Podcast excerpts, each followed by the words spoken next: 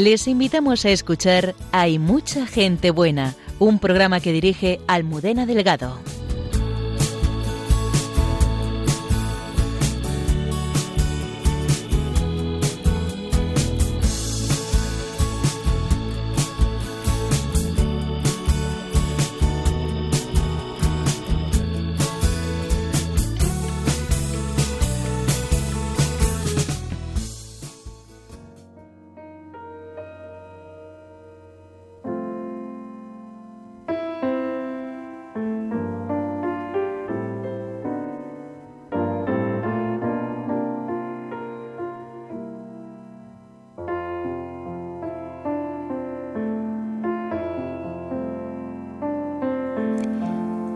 Buenas noches, bienvenidos al programa de Mucha Gente Buena.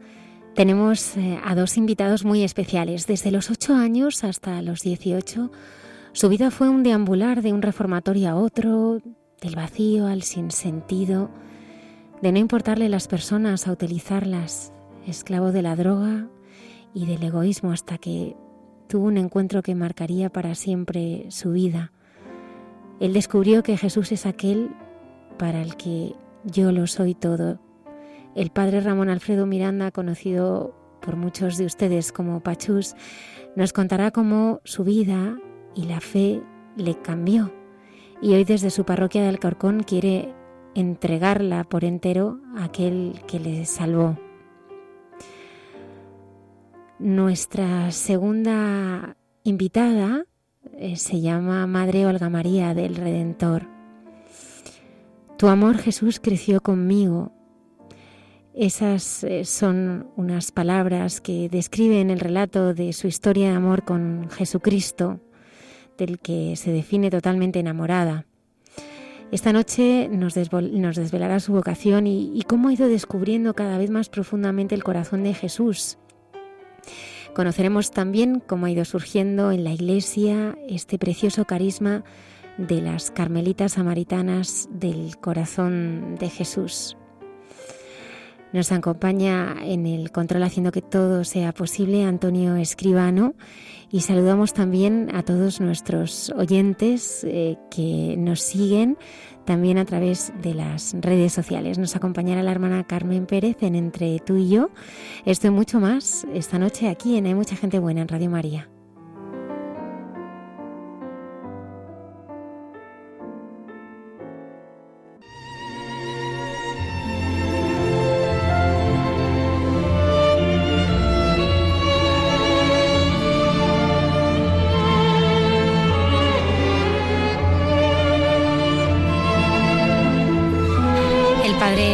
Lleva, bueno, llevas ordenado ya seis años de sacerdote. Sí. Ya es tiempo, ¿eh? Algo de tiempo, sí, sí. La verdad es que han sido seis años muy felices, muy bonitos, cada día mejor. Y la misa es cada día más estupenda, así que es algo ganando. ¿Y el Señor es el más bueno o no? Eso es verdad. Sí. Eso le decía el joven rico a, a Jesús, ¿no? Y Jesús le preguntaba, ¿pero por qué me llamas bueno? Si nadie es bueno, sino solo Dios, ¿no? Y yo creo que pues es un poco lo que descubro cada día, ¿no? Pero todavía lo digo como el joven rico, ¿no? Ojalá un día realmente sea lo más bueno en mi vida. Todavía compiten muchas cosas, pero mi deseo es que no haya nada que compita con Jesucristo. Padre Pachus, ¿cómo era tu vida de pequeño? Bueno, yo, yo la verdad es que tengo muchísima suerte, porque tengo unos padres que no los valoro nada, pero son majísimos, súper buenos. Son padres que eh, pues han vivido la fe desde pequeño, o sea, nos ha hecho vivir la fe desde pequeños a nosotros, ¿no? Yo soy el segundo de cuatro hermanos, está mi hermana mayor ya casada, eh, que tiene una niña, tiene 35 años, luego estoy yo de 32, y luego está mi hermano Jaime de 31 y mi hermana Ángela de 30 y desde pequeños nuestros padres nos han enseñado pues a cuidar al Señor y pues lo preciosa que era la fe, ¿no? Nunca la fe ha sido algo impuesto en mi casa, ¿no? Sino algo propuesto, pero propuesto desde pues desde una belleza, ¿no? Lo que pasa es que pues cuando era pequeño yo creo que pues era muy bueno, ¿no? Yo es el único momento de mi vida que puedo presumir. pero pero pues desgraciadamente eh, pues me fui alejando un poquito del Señor y de todas estas cosas, ¿no? ¿Cómo era, cómo era tu vida a los 13 años? es una pregunta muy interesante. Yo he tenido, pues, como os decía, la suerte de tener unos hermanos muy buenos, ¿no?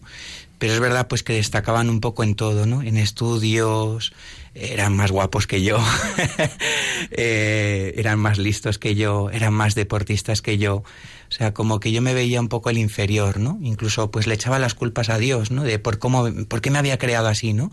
Yo no aceptaba mi historia, no aceptaba cómo Dios me había hecho, no aceptaba pues que, que, el Señor le hubiera dado tanto a los otros, incluso no solo a mis, a mis, a mis hermanos, ¿no? sino incluso pues a, todo el mundo que yo veía alrededor. ¿no? Entonces esto me generaba pues una timidez tremenda. ¿no? Entonces eh, yo recuerdo pues que de pequeño casi no tenía amigos, ¿no? porque pues a la gente le costaba tratar conmigo, pues tal vez porque yo me encerraba en mí mismo, no tenía un muro, no quería que la gente traspasara ese muro. ¿no? Entonces esto pues me hizo enfadarme con Dios, ¿no? dejar a Dios de lado, eh, echarle las culpas, echarle en cara, murmurar contra él y al final pues llegó un momento en el que pues creía que no existía, ¿no? Porque no podía existir alguien que me quisiera, que no me, que no me quisiera, ¿no? Y pues a los 13 años eh, un poquito antes me cambiaron de colegio, un colegio religioso, mis padres pensando que tal vez eh, esto me podía ayudar, ¿no? Y es un colegio en el que solo duré tres meses, ¿no? un colegio en el que pues se me dio mucho cariño, pero yo no sabía aceptarlo, ¿no? Entonces, bueno, pues preocupados, pues me, echaron del colegio y me, me echaron, me, me, recomendaron ir a un reformatorio que estaba en Següenza, la provincia de Guadalajara. Y pues eh, em, yo llegaba allí con dos problemas, ¿no? El primero es que eh, yo nunca había repetido. Entonces todos los que estaban allí habían repetido dos o tres veces. Entonces si yo tenía 13 años, pues todo el mundo en mi clase tenía 15, 16 años, ¿no? Y, y luego yo llegaba después de Navidades, ¿no? Yo recuerdo el primer día en Sigüenza, claro, yo no había visto tanta, yo soy de Madrid, yo no había visto tanta nieve en mi vida, unas estalactitas de hielo tremendas y tal, y llego allí asustado, asustado, ¿no? Porque, mm, pues porque no conocía a nadie, ¿no? Ya en ese momento, pues em, había empezado un poco con alguna rebeldía, algunas cosas, eh, pero estaba pues realmente asustado, ¿no? Y, y todo el mundo se conocía ya, ¿no? Y yo, pues yo no no, no conocía a nadie, ¿no? Y los primeros días pues fueron bastante tristes porque nadie se acercaba a hablar conmigo, eh, todo el mundo me dejaba de lado, me miraba raro eh, y bueno, pues, pues la verdad es que fue un, o sea, viví los primeros días un poco con miedo. Primero porque es un internado, no, no has salido de tu casa en tu vida, pues sabes los fines de semana, ¿no? Pero pues era un internado donde se llevaba chavales con muchísimos problemas, ¿no? Problemas con drogas, problemas con delincuencia, problemas con cosas con padres, con cosas así, ¿no? Eh, y yo la primera semana que, estuve allí lo pasé fatal porque a un chaval le dieron una paliza tremenda, tremenda, y bueno, pues estuvo casi un mes en el hospital, o sea, entre cuatro le estuvieron pegando y tal, ¿no? Y claro, yo me asustaba, ¿no? Porque yo, pues era un macarrilla en ese momento, pero yo no llegaba a esos límites, ¿no? Yo, yo no, no, pues como mucho me había quejado a Dios, ¿no? Es verdad que en, en el otro colegio me habían echado por razones, pues no, pero, pero yo no había, yo no había visto drogas todavía, ¿no? Eh, en mi vida yo no había visto pues las cosas que vi allí, ¿no? No sé, muchas historias. ¿De qué te alimentabas en esa época? ¿Qué era lo que a Pachus le hacía feliz? Bueno, a, mí me hacía feliz eh, el pues el reconocimiento de los demás, ¿no? Yo era esclavo del que dirán, ¿no?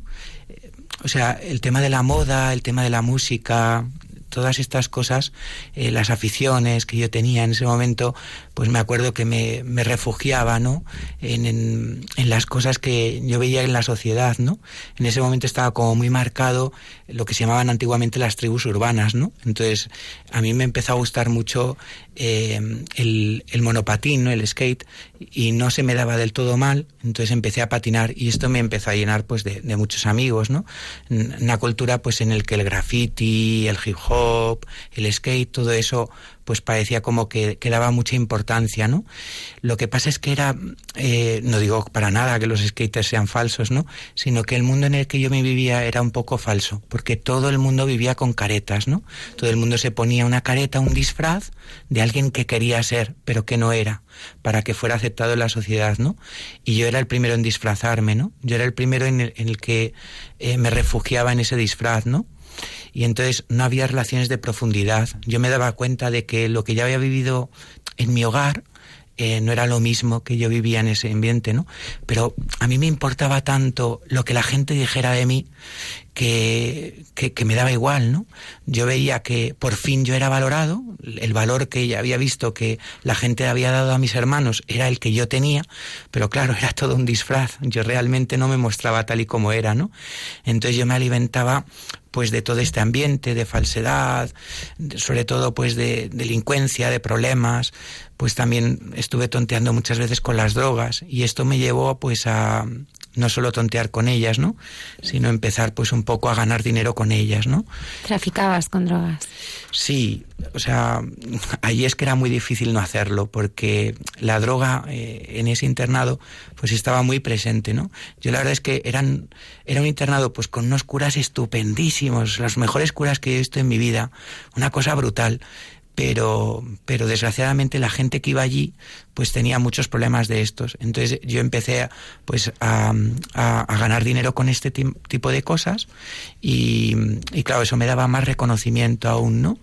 Porque mm, los primeros días, como os decía, eh, fueron muy difíciles. Primero no solo por, por el marginamiento y todo esto, sino porque yo veía que se iba por mí, ¿no? O sea, los primeros días yo me acuerdo pues que tenía que sufrir como eh, como la gente pues venía también incluso a pegarme, ¿no? Yo, yo, tenía miedo. Sí. Yo tenía muchísimo miedo los primeros días porque, eh, porque realmente veía que la gente venía por mí, ¿no? Y eso pues me hizo caer en este otro punto, ¿no? Que era el punto débil de, del internado, que eran las drogas. Y, y, en eso es un poco en lo que había puesto el descanso de mi corazón, ¿no? También había otra cosa que, que me hacía descansar, o por lo menos yo creía que era el descanso, ¿no? Que eran las relaciones con las chicas, pero mal vividas, ¿no? Realmente muy mal vividas, ¿no? Porque mm, yo las veía pues más bien como objetos, no como sujetos, ¿no? Y toda la profundidad preciosa que me podía ofrecer una mujer no era la que yo quería, ¿no? Sino como pues los amigos de mi edad, lo que yo buscaba era pues poder tener una novia, ¿no? Y poder usarla. Relaciones de usar y tirar, ¿no? Era un poco pues eso, las drogas, todas esas cosas. Luego los estudios pues iban cada vez peor, ¿no? Imaginaos, ¿no? Y pues yo la verdad es que, pues la verdad es que estaba como muy confuso, ¿no? Y mis padres estaban muy preocupados, muy, muy preocupados, ¿no? El ambiente, claro, en un internado así, pues eh, debía ser eh, complicado, ¿no? Pero Pachus, realmente el tema de, las drogas es, es tapar, es anestesiar las heridas para que luego se hagan cada día mucho más grandes, ¿no? Claro, yo no me daba cuenta de que mm, en el fondo es lo que tú dices, ¿no? Yo había puesto un parche donde hay que coser. Entonces, una tirita impide que sangre, pero no impide que se infecte, ¿no? Y yo tenía muchas heridas en el corazón muy infectadas, ¿no? Tenía el corazón abierto pues por muchas cosas, ¿no? Y no, no reconocía en el fondo que realmente cada vez me estaba haciendo más daño a mí mismo, ¿no? Hubo un momento, yo recuerdo, eh, no sé si con 15 años, me parece que fue con esa edad, en el que ya no me importaba nada. Es muy triste decirlo, pero no me importaba nada, nadie. O sea, todo el mundo era alguien al que yo podía usar mis padres, mis amigos, eh, las chicas, todo, ¿no? Todo, todo. Qué buen punto esto que estás eh, que estás diciendo, ¿no? Porque realmente en bueno pues en el mundo o en nuestro mundo, ¿no? Desaparece el Señor en el momento que convertimos nuestra vida en relaciones de uso. Y es verdad, ¿no? Que, que, que, que bueno pues el mundo tiende a usarse. El mundo tiende a, a, ser usado no unos a otros eh, eh, nos usamos y luego cuando ya no necesitas a esa persona la dejas en el camino no no no hay el amor no no hay ningún amor o sea las las relaciones se instrumentalizan. Claro yo yo era esclavo del amor propio que el egoísmo nadie te lo dice no yo le digo muchas veces a la gente de la parroquia que hay una hay solo una cosa a mi punto de vista, tal vez me equivoque, ¿no? Que no vende el mundo. Todo lo demás casi lo puedes encontrar en el mundo. Pero hay una cosa que solo ofrece Jesucristo que es la humildad, ¿no? ¿no? No vas a ninguna tienda y de repente dices, aquí te venden humildad, ¿no? No, porque la gente desprecia eso. La gente desprecia el último lugar, desprecia ser el último. Y yo en ese momento lo despreciaba, ¿no? Lo sigo despreciando ahora. Todavía me falta mucho para convertirme, ¿no? Pero pero es verdad que ahora por lo menos hay un deseo en mí, ¿no? Y Dios que me había otorgado siempre pues ese último lugar, yo lo despreciaba porque yo creía que en el fondo donde estaba escondida la felicidad era en el primer lugar, en ser el primero en todo. Entonces, el amor propio era lo que, lo que se escondía en mí, ¿no? Lo que pasa es que, claro, esto tú no lo puedes decir en alto, porque tú en el fondo te tiene, tiene, tiene que parecer que, a la gente le importas, ¿no? Y que te importa la gente, que te importan los con los que te relacionas, ¿no? Pero en el fondo no era así, ¿no?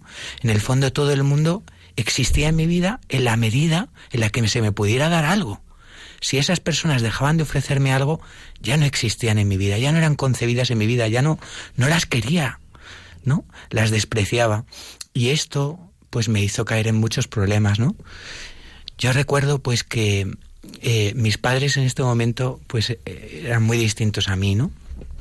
Eh, yendo hacia Sigüenza íbamos siempre, cogíamos el, auto, el, uy, el autobús, el tren en San Martín, ¿no? Y me acuerdo pues que el viaje era pues con todos los compañeros del colegio y tal, ¿no? Íbamos los fines de semana de permiso a casa y luego ya el, el domingo volvíamos por la noche, ¿no? Y bueno, pues tonteando, eh, pues un poco eh, a que no hay narices a tal, a que no hay narices a porque en el fondo era eso, ¿no? Era todo el rato demostrarle al otro, demostrar que tú eras más que el otro, ¿no? Y me acuerdo que un amigo me tentó, ¿no? Y me dijo, a que no tienes narices ahora mismo a pintar todo el tren lleno de grafitis, ¿no? Y yo me acuerdo que cogí un Edding y un spray que tenía en, en la mochila y empecé a pintarlo todo, ¿no? todo el vagón.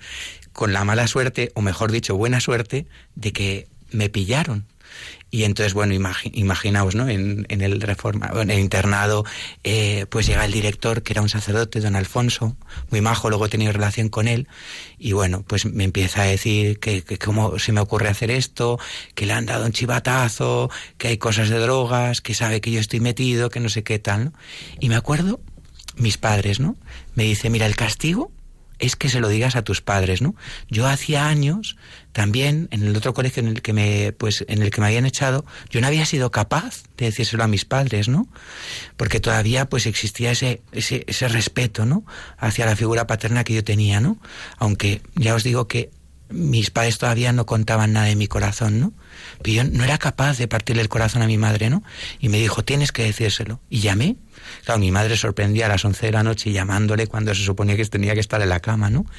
Me acuerdo que mi madre llorando, mi padre en el otro teléfono, todavía no existían los teléfonos móviles, todo en teléfono de casa, tal. Y me acuerdo que me dijeron que les dijo el, el director, dice, tenéis que venir el viernes, ¿no? Y hay una imagen que nunca se me va a olvidar, nunca y es, bueno, yo una tensión todo, toda la semana pensando, Dios mío, mi padre me cruza la cara, porque mi madre es todo corazón y mi padre es también todo corazón, pero es el que tiene que poner las pilas en casa y siempre ha sido así, ¿no?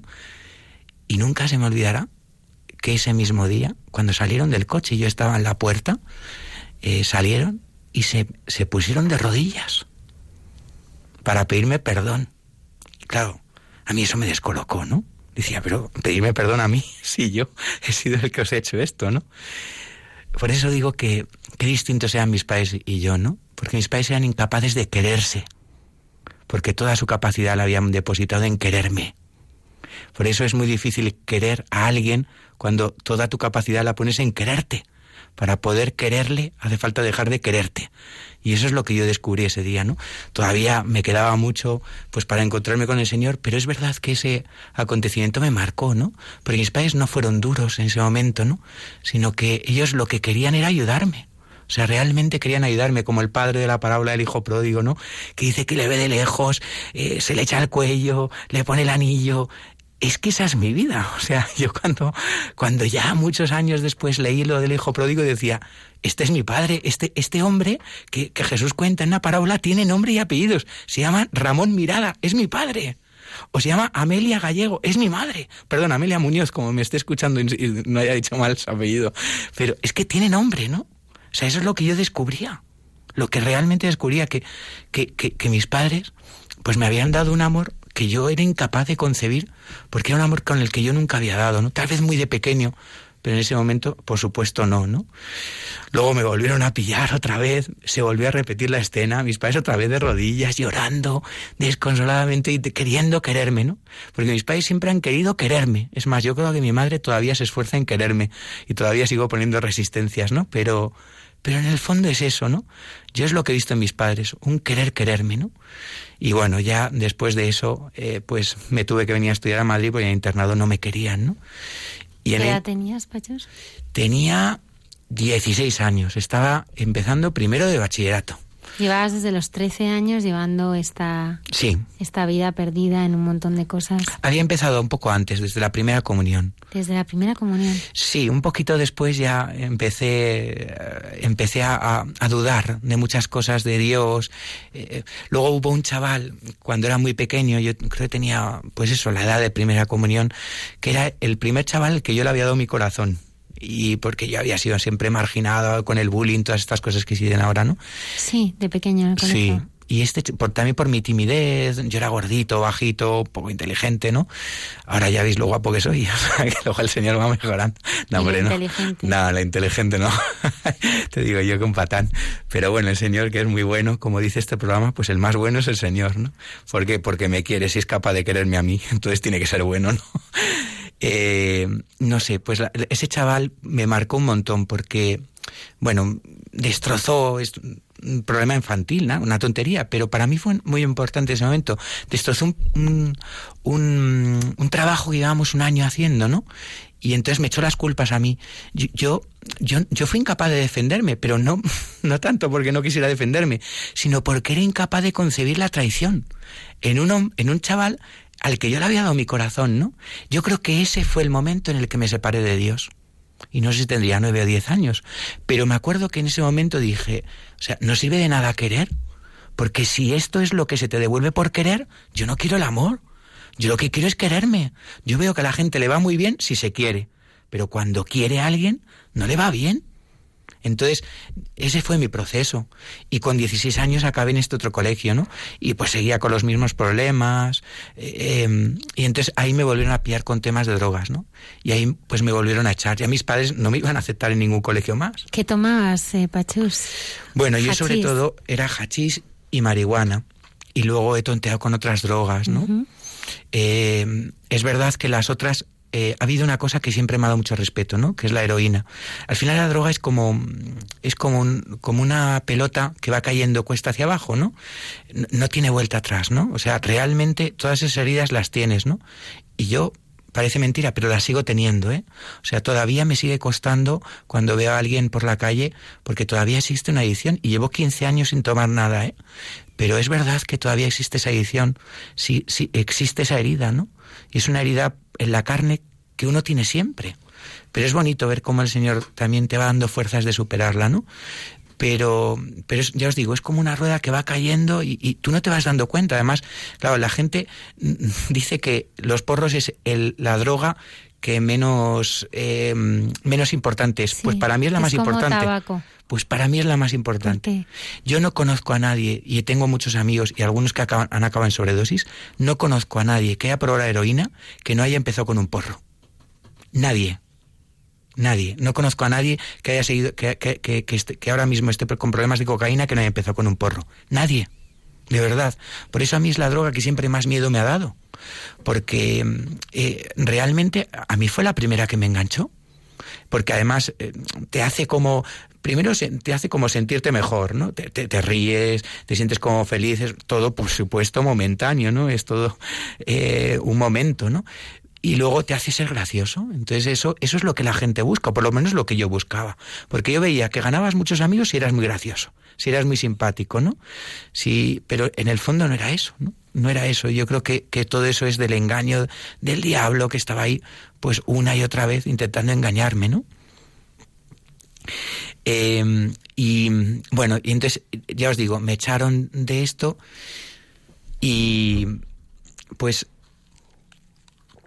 también en ese momento mi madre, pues no sabía, mis padres ya no sabían qué hacer, ¿no? Porque ya no me iban a aceptar en otro colegio.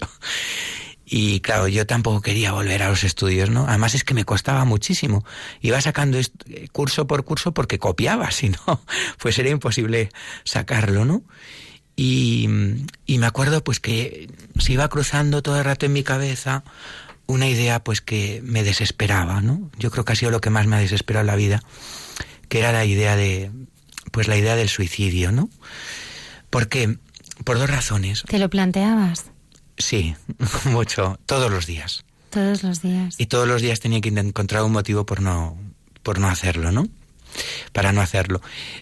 Yo siempre creo. Son los engaños también del enemigo, ¿verdad?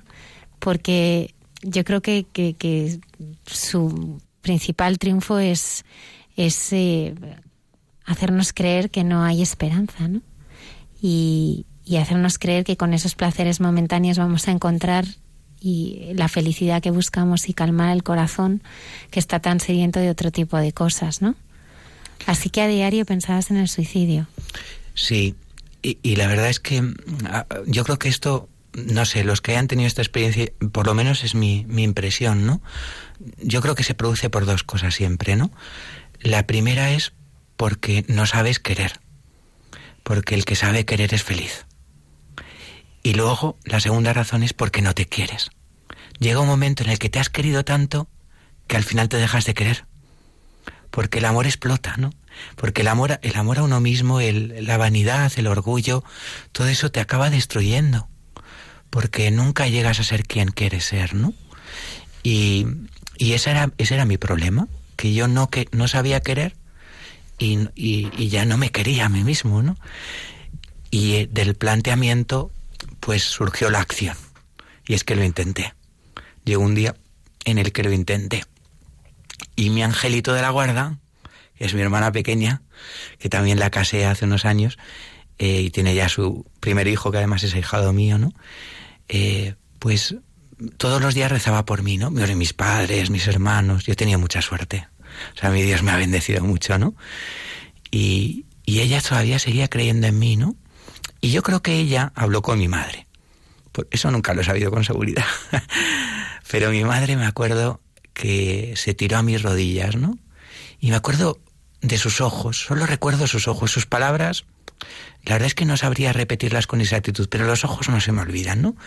Eran unos ojos de lágrimas, pero unos ojos, unos ojos, mi madre es como muy, es como la persona más buena del mundo, ¿no? Después del Señor y de María, pero de verdad, o sea, creo que después está mi madre. Y, y, era como unos ojos, los ojos de mi madre siempre han estado llenos de vida. Y era como si estuvieran apagados. O sea, yo recuerdo sus ojos, es que no se me olvida la imagen de sus ojos, o sea, sus ojos me taladran, ¿no? Y, me acuerdo que me habló, pues, de que había una parroquia nueva, eh, era un barracón, todavía no estaba construida, y que había un sacerdote muy joven, muy, muy simpático, muy bueno, que me podía ayudar. Bueno, yo, imagínate, ¿no? Yo me reía de mi madre y decía, pero ¿cómo? Llevo tantos años fuera de la fe, ¿cómo se me ocurre esta hora, no? Pero es que en ese momento fui como incapaz de decirle que no, porque por esos ojos, o sea, porque decía, mira, es que aunque sea, no le quiero hacer más daño, que aunque por una vez no le, no le haga más daño. Yo pensaba, yo qué sé, pues le contaré, me inventaré un algo y ya está, y dejo a mi madre tranquila, y así no es pesada, no me dice tal. Tampoco mi madre ha sido nunca pesada, ¿eh? Ha sido pesada con Dios, conmigo nunca.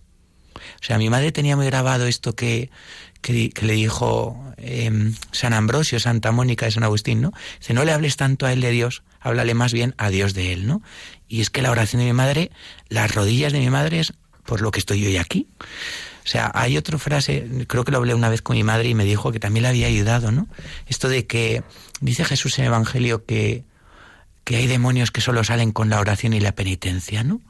Y, y además es curioso, Jesús no dice que Él los ha echado porque Él es Dios, sino dice que los ha echado porque ha rezado y ha hecho penitencia, ¿no?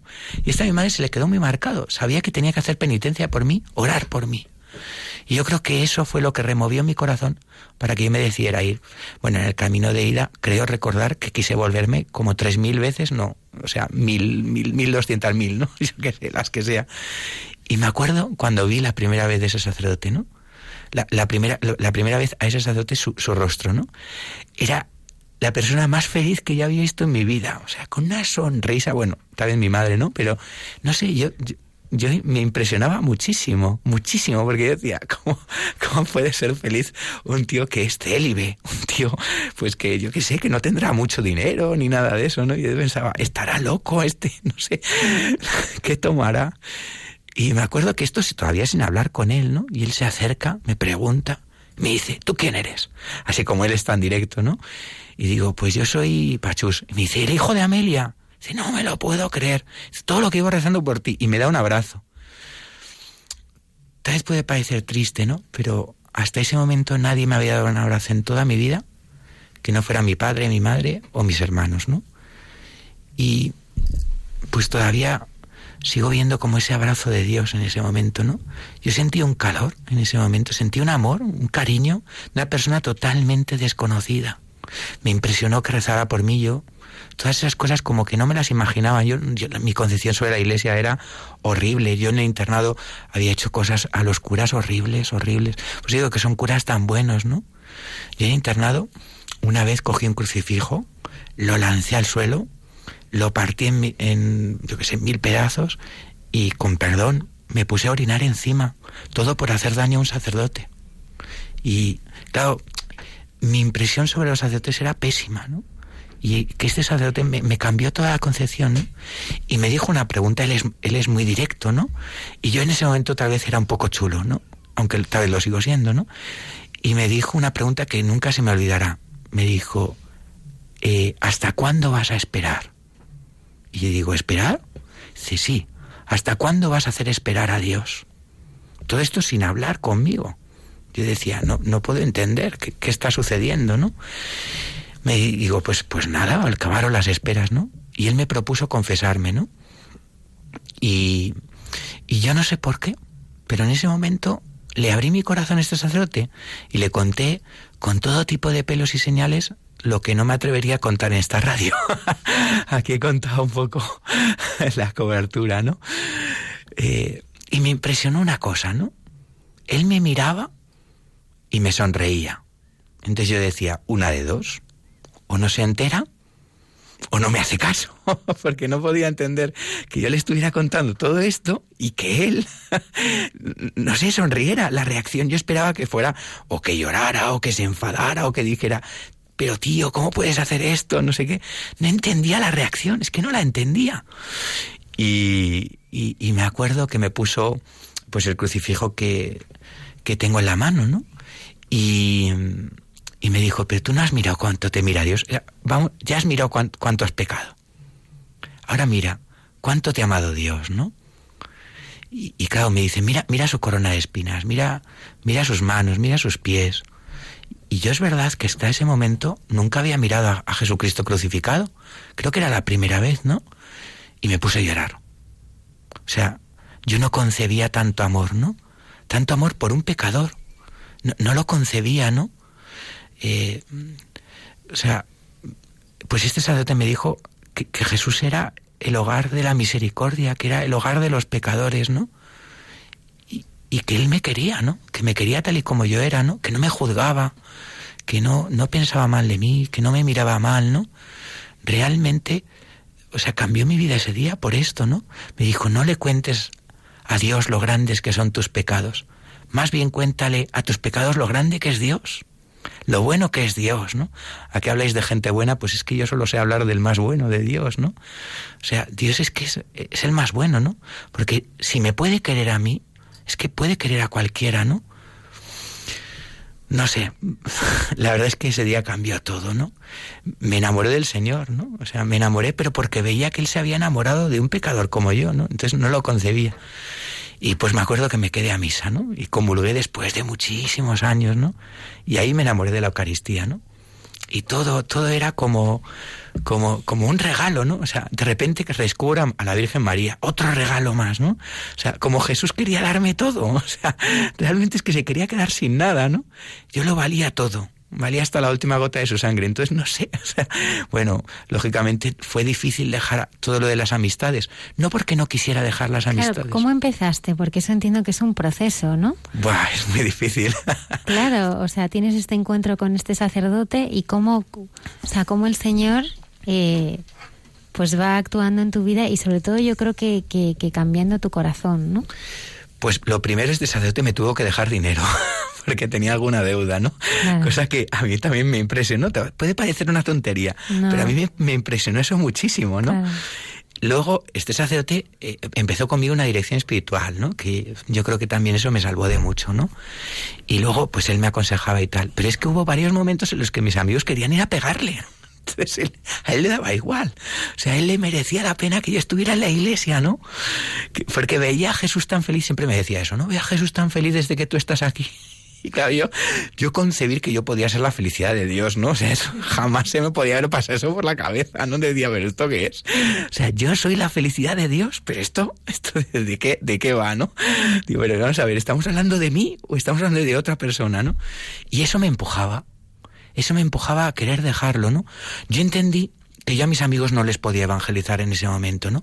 Yo quería que descubrieran a Jesucristo, pero yo estaba tan débil que no podía. Y si yo quería dejar drogas, cosas, amistades, primero tenía que hacer un corte, ¿no? Entonces lo primero que fue fue cortar radicalmente, pero eso claro, me supuso muchas broncas, muchas peleas, algunas veces pues vinieron a pegarme, cosas de estas, ¿no? Yo no estaba en un club social, no es ahora me, ahora estoy y ahora me voy, ¿no?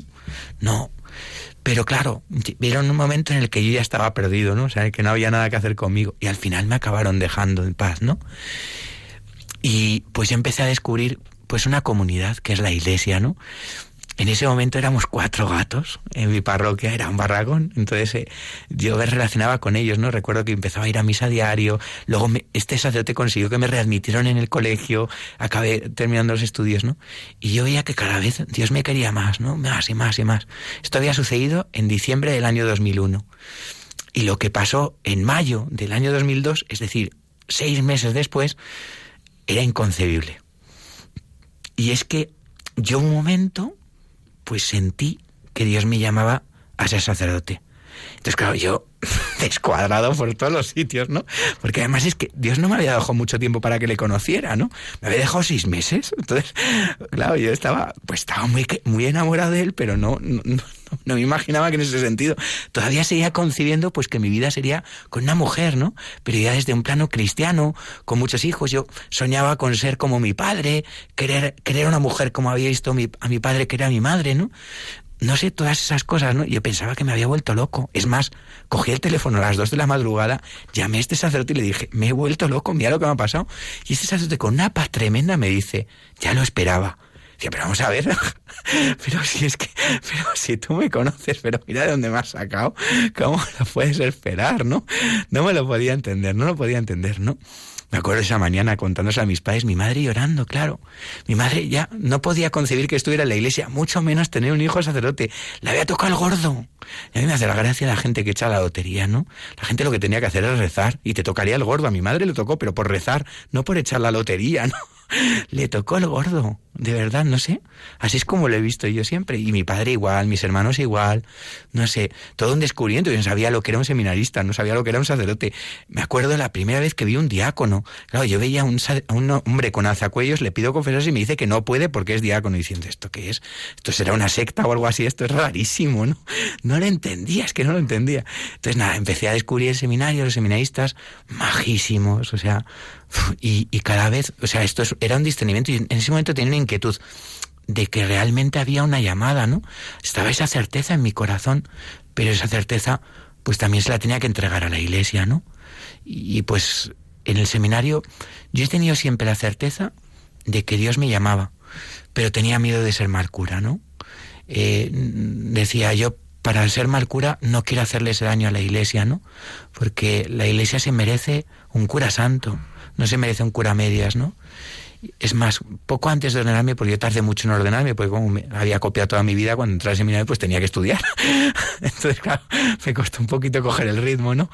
Eh, pero yo veía, pues, que todo ese amor que ya había buscado en esos amigos que tantos tenía mis hermanos y todo esto, yo lo encontré en el seminario, ¿no? me acuerdo que, eh, claro, todo era un descubrimiento, ¿no? Me acuerdo, llevaba dos semanas en seminario y sale el Evangelio de, de, de, la samaritana. Yo no lo había escuchado en mi vida. Claro, los seminaristas se reían de mí y pero ¿cómo no has escuchado esto? Y, pero me lo explicaban, me lo explicaban, las cosas que no entendía, ¿no? Y, y, para mí era un descubrimiento, no sé, cada día en el seminario yo me habría quedado ahí toda la vida. Es más, creo que lo que más me ha costado en la vida, la gente me dice, es ser célibe. No, no, no, es haber dejado el seminario. O sea, yo ahí me habría quedado toda la vida, toda la vida. Yo estaba encantado, ¿no? Y la verdad es que fueron años preciosos. Todo, sobre todo la misa.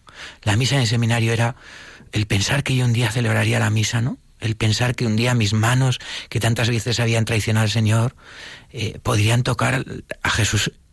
O sea, me parecía como inconcebible, ¿no? Y cada vez me, me sentía más cerca del altar, ¿no? El sagrario, el sagrario era el otro lugar, mi lugar preferido del seminario, ¿no? Y me daba, me costaba que tuviéramos tantas clases, ¿no? Y decía, joder, tendríamos que tener más sagrario, ¿no? Pero es verdad que las clases estaban muy bien, ¿no? Pero no sé, o sea, para, mí el tiempo que estábamos con el Señor, yo, yo, quería entregarle mi vida, ¿no? Y se me hacía largo, largo, largo el seminario. O sea, era precioso y ya os digo, no quería estar en otro sitio, pero se me hacía largo porque yo quería darle mi vida ya. Yo veía, le veía la cruz y decía, si es que tú ya la has dado, ya qué morro, porque yo tengo que esperar otro año más en darla, ¿no? Pero no sé, ha sido tan bonito todo y, y, ordenarme, ¿no? Ordenarme ha sido, no sé qué bestial, o sea, es que cuando te pone las manos el obispo y ves que tu alma cambia y que eres de Jesucristo y que Jesucristo, toda eternidad, ¿no? Que, me ha escogido Él, ¿no? Me acuerdo de la primera misa, o sea, no concebía tanta alegría, ¿no? tanto amor.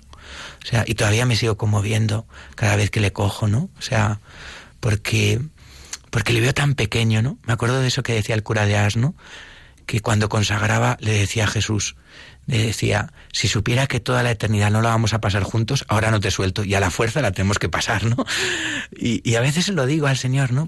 pero lo que me sorprende no es eso, sino que Él quiera pasar toda la eternidad conmigo, ¿no? Y es que he llamado al ciento por uno, o sea, cada vez que celebro misa lo pienso, digo, es que merece la pena todo, todo, absolutamente todo, ¿no? Todo, no sé. hablo, hablo, hablo y no te dejo ni preguntar. Nos gusta escucharte. Pachus, ¿cómo es ese Señor que tú conoces, no? Porque ahora sí, escuchándote, pues se, se te siente como una persona de profunda intimidad, ¿no? Con el Señor, ¿no? De, de corazón, de intimidad, ¿no? Y además, yo creo que, que por sus heridas has sido tú sanado, ¿no? Y que el Señor, pues, pues ha ido sanando, ¿no? Todas esas heridas que tú, que tú tenías, ¿no? Y cómo, no sé, quizá hay personas que nos están escuchando, ¿no? Y están, bueno, pues les está gustando mucho tu historia, ¿no? Pero, pero quieren conocer a, a tu médico, al que te ha enamorado, al que te ha sanado, ¿no? A ese Jesús que, que parece pues que históricamente vivió en algún momento, ¿no? De, de este mundo, ¿no? Pero que tú, sin embargo, lo tienes tan vivo, tan presente, ¿Cómo es ese Jesús que tú conoces?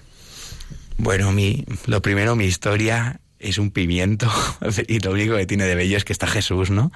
Y eso es lo bonito, eso es lo que a mí me gusta de mi historia, ¿no? Que yo siendo un pimiento, pues a Jesús le importo. Entonces ese es el Jesús al que yo conozco, ¿no? Al que le importan los pimientos. o sea, ese es el Jesús, ¿no? O sea, yo conozco a un Señor que no actúa como Dios, actúa como siervo, como esclavo, actúa como alguien desesperado en quererme, ¿no? O sea, claro, yo veo, yo se lo digo a veces a la gente de la parroquia, ¿no? Digo, a veces merece la pena cambiarnos de religión, ¿no? Porque Zeus te ofrece más, ¿no? Es un, Dios así como más poderoso y tal. Pero es que nuestro Dios es una birria quiere a los pecadores, está con ellos. O sea, ¿qué atractivo puede tener? Pues para mí todo.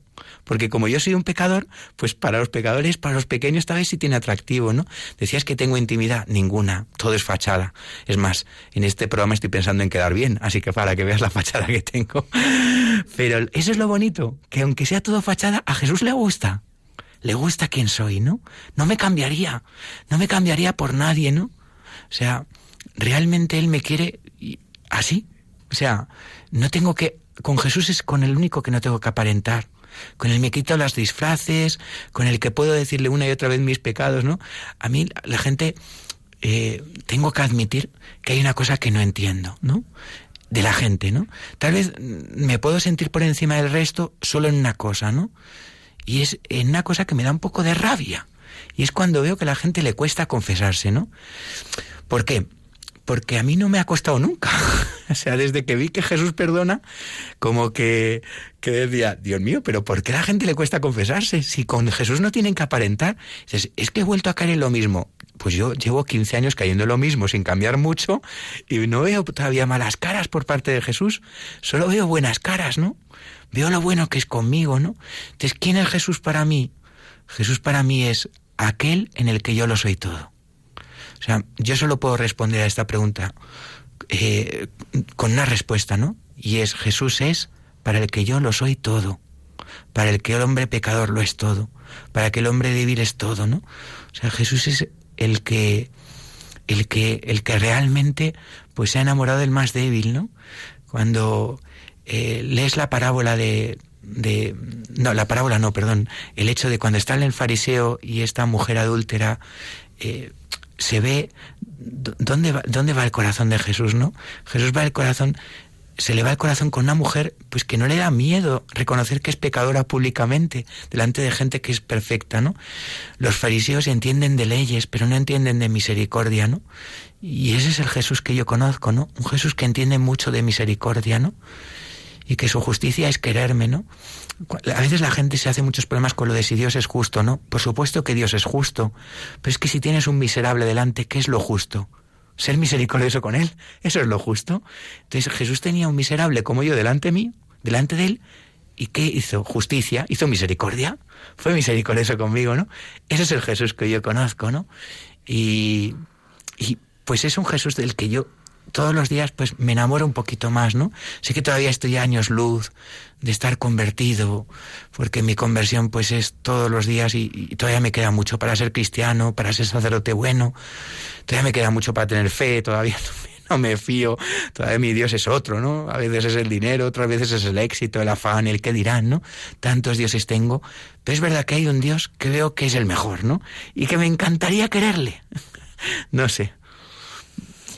Pachus, y, hablabas de dejar de quererte y querer a los demás, ¿no? Con esa herida cuando eras pequeño, ¿no?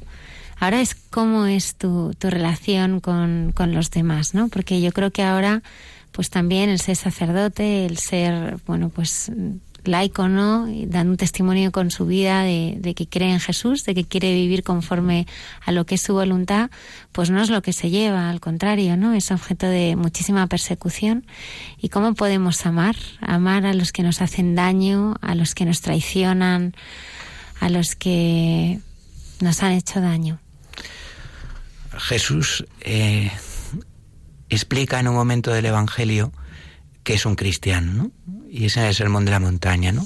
Explica muchas cosas, ¿no? Las bienaventuranzas, le da vuelta la le da la, vuelta a la tortilla, ¿no? Le hace una vuelta de 180 grados y de repente lo que parecía que te hacía feliz no lo hace, ¿no?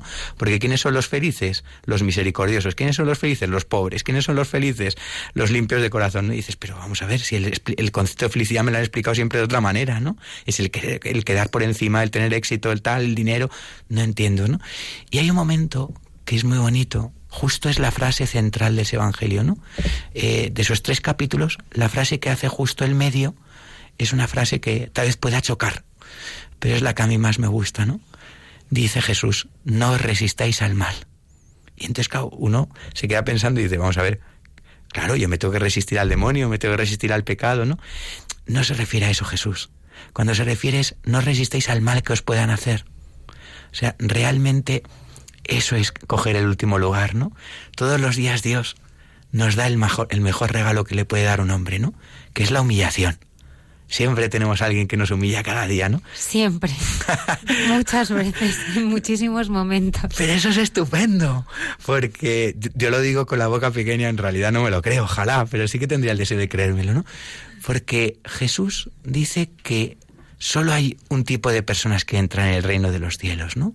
Cuando dice la única condición para entrar en el reino, no dice que sea amar mucho, tampoco dice que sea cumplir los mandamientos, ¿no? No, dice que solo los que son como niños entran en el reino de los cielos. Pero tenemos un problema, o por lo menos yo lo veo así, ¿no? Y es que cada día voy creciendo. Yo cada día soy menos niño, cada día tengo más canas, cada día soy más alto, cada día soy más ancho, cada día soy más gordo, no sé, cada día voy creciendo. Entonces, el, la puerta del cielo dice que se estrecha, es decir, está hecha para niños.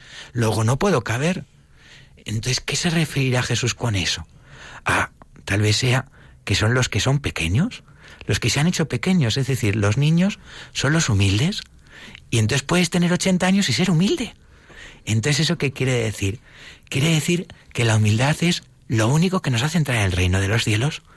Y eso a mí me ha hecho muchas veces pensar, porque la humillación es lo que te hace humilde. Luego, en el fondo, que te humillen es una pasada cada día, porque lo que te están haciendo es santo, te están haciendo para el reino de los cielos. Entonces yo creo que cuando estemos en el cielo, tal vez esto, no sé si es una herejía lo que digo, pero creo que cuando estemos en el cielo habrá una mesa y entonces yo estoy convencido de que el que va a servir es Jesús. Eso lo tengo muy claro. O sea, el que va a estar ahí con el mandil sirviendo va a ser Jesús, porque lo deja muy claro en el Evangelio, ¿no? Pero lo que estoy convencido es que a mi derecha y a mi izquierda tendré a mis dos mayores enemigos, que serán los que me han hecho entrar en el reino de los cielos, y les daré las gracias. Entonces creo que eso es realmente ser cristiano, ¿no? Amar a los enemigos. O sea, el realmente darle, las gracias de decir, jo, gracias por humillarme, ¿no? Porque si no me humillaras, sería tan soberbio. Y la soberbia, pues es este trasto viejo que no sirve para nada, más para que solo, yo siempre lo digo, ¿no? Más que para dos cosas. La soberbia solo sirve para dos cosas, ¿no? Para hacerme muchísimo daño y para hacer daño a los que tengo al lado. Entonces es un trasto viejo que no sirve. Mejor quitarlo, ¿no? En cambio, eh, la humillación es algo precioso, ¿no? Y cuando Jesús dice, no resistéis al mal, yo creo que habla de esto, ¿no?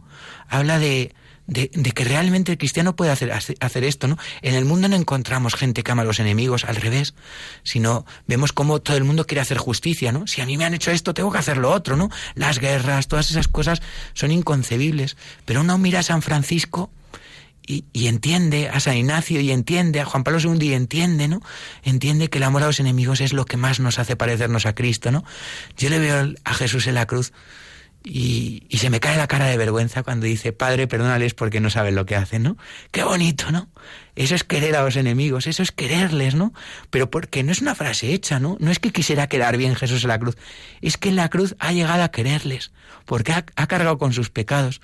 No será que me cuesta cargar con los pecados del otro. Cuando el otro viene a enviarme, no me doy cuenta de que el otro está herido. Decía Munilla una vez, una frase que me gustaba mucho, ¿no? Es propio del herido herir. Y es verdad, si el otro me hiere es porque previamente ha sido herido, ¿no? yo tengo la ventaja de poder sanarle. Yo hiero mucho a Jesús, pero él no pierde un solo tiempo en herirme, todo el tiempo que pierde es en, sanarme, ¿no? Él quiere sanar mis heridas, mi corazón, ¿no? Y yo veo que la vida del cristiano es esto, ¿no? O sea, ¿cómo quiere uno ser cristiano? Ojo, cuando uno ve que alguien ama a sus enemigos, ¿no? Porque eso sí que no lo encuentra en el mundo. Ahí sí que no ve a otro hacer lo mismo, ¿no? Y yo eso sí, sí es lo que yo deseo en el corazón, ¿no? Yo todavía pues sigo teniendo enemigos, ¿no? Es un poco vergonzoso que un cura tenga enemigos, pues los tiene, porque me quiero mucho a mí mismo, ¿no? Y siempre es enemigo el que me humilla, el que me lleva a la contraria y tal. Y siempre me da mucha rabia no saber quererles, ¿no? Pero vivo de una promesa, ¿no? Yo Hace ya muchos años, en el seminario, me di cuenta de que el que promete hace deuda. Y conmigo Dios ha hecho una promesa y es que me va a hacer santo. Así que, que se lo tiene que curar. Tiene una deuda conmigo, ¿no? Y yo, por supuesto que quiero poner toda mi voluntad, que es muy pobre. Pero también pienso que el Señor puede hacerlo. Si el Señor es capaz de meterse todos los días en un trozo de pan, ¿qué le costará hacer de un pecador como yo un santo. Es mucho más milagro la misa, ¿no? Pues si lo puede hacer con la misa y yo todos los días lo veo entre mis dedos, me da mucha esperanza eso, ¿no? Digo, Señor, si puedes hacer esto con el pan, pues con este otro cacho de carne podrás hacer lo mismo, ¿no? No sé. Pachus, ahí, eh, bueno, no quería terminar esta entrevista sin, sin que nos hablaras de, de la Virgen, ¿no? Y tu encuentro también con, con Radio María, ¿no? Hablábamos al comienzo del programa, ¿no? Que que en medio de, tantas derrotas ¿no? y de muchos momentos donde no entendemos al Señor, siempre está el, fiat de María. ¿no? Me gustaría que recogieras algún momento donde ella se hubiera hecho particularmente presente en tu vida y te hubiera cuidado, abrazado, que hubiera sentido especialmente su presencia. Pues te lo voy a decir. El 21 de diciembre del año 2001 fue el día que yo me encontré con Jesús. El 25 de diciembre del año 2001, es decir, cuatro días después, fue el día que me encontré con la Virgen. ¿Cómo? Pues muy bonito, porque muy fácil y muy sencillo, como esto de María, ¿no? Porque María es la sencilla. Eh, yo pensé, era mi primera Navidad siendo consciente. Yo pensé, si esta no se lo ha quedado para él, será que me quiere. Porque yo soy la Virgen, primero no doy a luz, me lo quedo siempre para mí. Y si doy a luz, no lo comparto ni con los magos, ni con los pastores, ni con Pachús, ni con nadie. Me lo quedo para mí. Entonces, ¿será que me quiere, no? Entonces ya ese día me enamoré de ella. Dije, si ella ha sido capaz de darme lo que yo no, no quería compartir con nadie, yo pensaba que el Señor tenía que ser para mí y ya está, nadie para nadie más, ¿no? Y, y luego ha habido muchos momentos, ¿no? En el seminario he tenido la suerte, eh, pues de que yo entré el día de los arcángeles, ¿no? Y Gabriel, eh, pues es el arcángel de María, ¿no? Entonces yo a mí lo considero también un día un poco mariano, ¿no? Por lo menos a María le gustaría celebrar ese día, ¿no? Porque tienen una relación muy bonita Gabriel y él. Y luego, pues siempre he querido celebrar mi primera misa en, Día de la Virgen, sábado se la dediqué a ella, María, junto a la cruz de Jesús. Luego me ordené el Día del Pilar, que para mí eso siempre ha sido muy bonito, ¿no? El Día de la Virgen. María ha estado como presente en todo, ¿no? Luego mi, mi parroquia, mi primera parroquia de sacerdote ha sido la Inmaculada, ¿no? Que yo le digo muchas veces a la gente a parroquia que tenemos que hacernos merecedores de tal título, ¿no? Que no todas las parroquias del mundo tienen eh, la suerte de tener una titularidad de María, ¿no? Digo, pues que está muy bien tener una titularidad de San Francisco, San Juan Pablo II, lo que sea, pero, joder, que tenemos que presumir, ¿no? Que en nuestra parroquia se quiere a la Virgen, ¿no? Porque, porque tenemos la titularidad de María. Y luego hay otro momento muy importante en mi vida, ¿no? Y es, eh, pues poco antes de ordenarme, ¿no? Eh, porque yo pensé que tal vez podía ser que, que hubiera hecho un poco ídolo el sacerdocio, ¿no? Es decir, me acuerdo que me vino esta pregunta, ¿no? Si ahora mismo Dios te dice, no te ordenas y te casas, claro, yo tenía ya todo comprado, ¿no? Los alzacuellos, el, cáliz de mi primera misa, todo era la ilusión de mi vida, ¿no? Y, yo pensé, jo, tengo que entregar el sacerdocio, porque si no, no se lo he entregado todo a Jesús, ¿no? Y pensé en María, ¿no? María, cuando, cuando, cuando hace la pregunta, eh, piensa, tengo que entregar también la virginidad. Cuando está ahí en el, en el Fiat, ¿no? Como diciendo, jo, yo no quería entregar mi virginidad, ¿no? Pero la iba, la iba a entregar, ¿no? Que al final el Señor no se la pide. Y, y, fue como un gran ejemplo para mí. O sea, ella me enseñó a entregar también, pues, mi, mi celibato y mi sacerdocio, donde yo había concebido mi vida, ¿no? Pero, pues los primeros años de sacerdote fueron un poco duros, ¿no? Fueron preciosos, o sea, no, no, digo duros en el sentido de que no fueran bonitos, o sea, todos los días era más bonito, pero sentía como que, que la alivión de la parroquia, del afán pastoral, de todas estas cosas que te van engañando muchas veces el demonio, pues sentía realmente pues que iba perdiendo la vida interior, ¿no? Entonces, pues me topé con Radio María, ¿no? Y Radio María pues ha sido una bendición. Es más, yo de verdad que si hubierais visto el día de los 18 cumpleaños vuestro en mi parroquia, parecía un locutor de radio, porque yo estaba diciendo a la gente, es un día importantísimo para la iglesia, tenemos que celebrar esto, no sé qué. Digo, no sabéis el bien que ha hecho Radio María, por lo menos en este cura. Digo, pero nosotros, es que, digo, no os podéis imaginar, tal. Intento decir a la gente, Radio María muchas veces ha venido a parroquia, eh, Mónica, la entre amigos también ha venido a hacer un programa en directo. No sé, yo este programa lo había escuchado más veces, o sea que es curioso, ¿no? Que me encuentro ahora mismo aquí, ¿no? No sé. Entonces fue como también un, otro momento de la Virgen, ¿no? Porque más que la radio, yo creo que ha sido la Virgen, ¿no? Yo veo la Virgen tan presente en esta radio, ¿no? Y aunque no os lo creéis, me hacía ilusión venir aquí, no tanto para hablar, sino para ver vuestra capilla.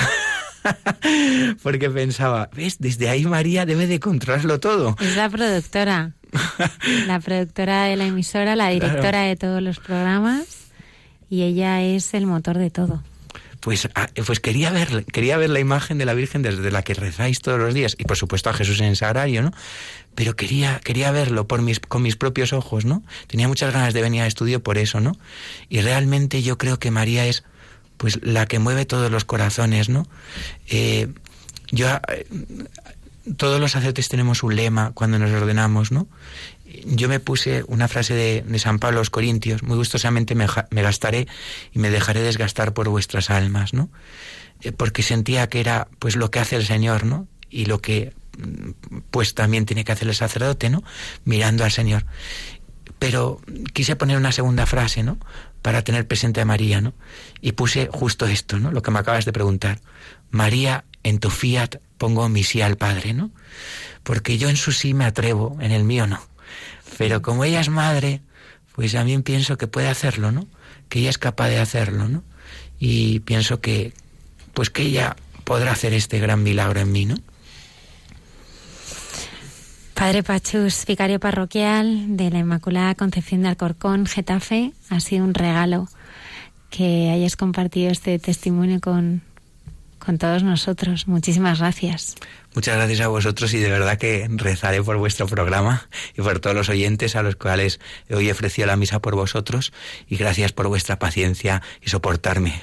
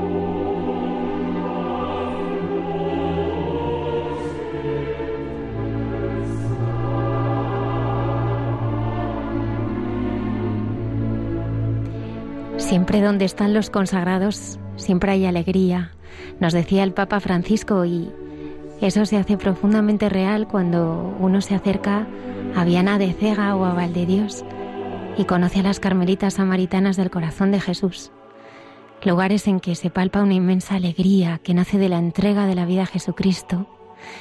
Y esta noche, como avanzábamos al comenzar este programa, nos acompaña la Madre Olga María del Redentor, Carmelita Samaritana del Corazón de Jesús, superiora de este joven instituto religioso, y que nos dice que como quiere que se la conozca, es como una enamorada de Jesucristo, la locamente enamorada de su corazón. Buenas noches, Madre Olga. Hola, buenas noches. Muchísimas gracias por estar esta noche con nosotros. Nada, gracias a vosotros por brindarme esa oportunidad. Es un honor tenerla con, todos los oyentes y, aquí en, la radio de la Virgen. Madre Olga, ¿cómo, ¿cómo la enamoró Jesucristo?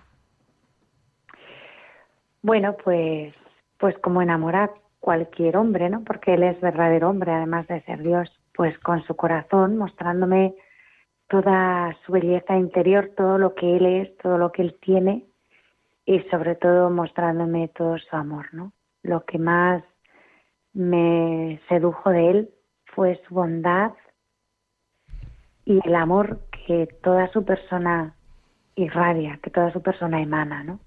Eso fue lo que más me enamoró de él. ¿Cómo, cómo fue su infancia y, adolescencia? Eh, ¿Cómo era usted de pequeña?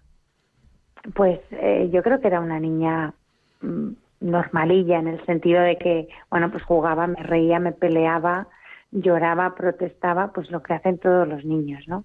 Era quizás inquieta, siempre lo he sido, curiosa en el buen sentido de, la palabra, ¿no? De, en el sentido de, tener inquietud, deseo de saber, de buscar, de comprender. Era alegre, mm, no muy extrovertida al principio, era más bien eh, tímida, pero puedo decir que tenía una infancia llena de llena de cariño, ¿no? Llena de ternura y eso yo creo que también me ha marcado en la vida a la hora de encontrarme con el Señor, porque cuando tú has conocido el amor humano, el amor en la familia, quizás luego encontrarse con Jesús es más más sencillo, al menos para mí lo fue, ¿no?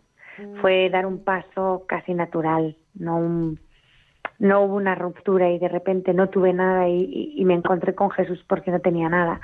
No, yo tenía mucho, mucho y, me encontré con que Jesús era quien me estaba dando todo a través de mi familia, a través de mis profesores, de mis amigos. Yo he sido una niña, yo creo que alegre y feliz. He tenido una infancia afortunada, sí, por la que doy gracias a Dios. En esos años descubre la poesía, la danza, el teatro, la música. ¿Cómo el arte eh, le ha ayudado en su camino hacia, hacia Dios?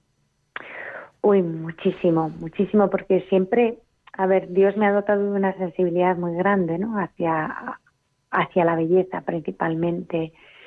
Entonces, dar cauce a todos esos sentimientos, a todas esas emociones, pues a veces si uno no, no encauza bien eso, se puede extraviar o se puede Mm, pues sí, tomar caminos equivocados o caminos que se pueden acabar volviendo contra ti y haciéndote daño, ¿no? Y a mí en ese aspecto el, el arte me ha servido para canalizar todo ese deseo de amor y de belleza, que al final el amor y la belleza son una misma cosa, ¿no? Y de hecho hay una frase que, que, que define a Jesús, ¿no? El más bello de los hijos de los hombres, ¿no?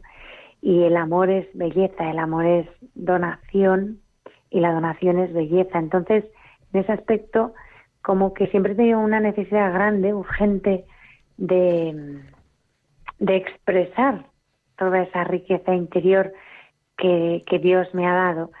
Y la poesía, eh, la música, sobre todo la música, la danza, han sido como tubos de escape para una sensibilidad siempre a flor de piel, ¿no?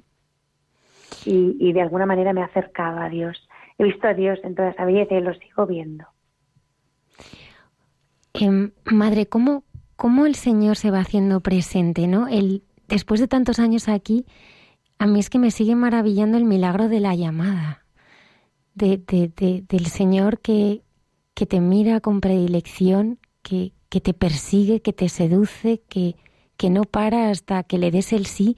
¿Cómo fue ese camino con usted de encuentro con el Señor y de descubrir ese rostro del que se fue enamorando poco a poco?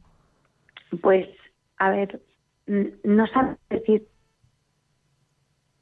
Pues yo en mi vida tuve un antes y un después porque yo me encontré con el Señor.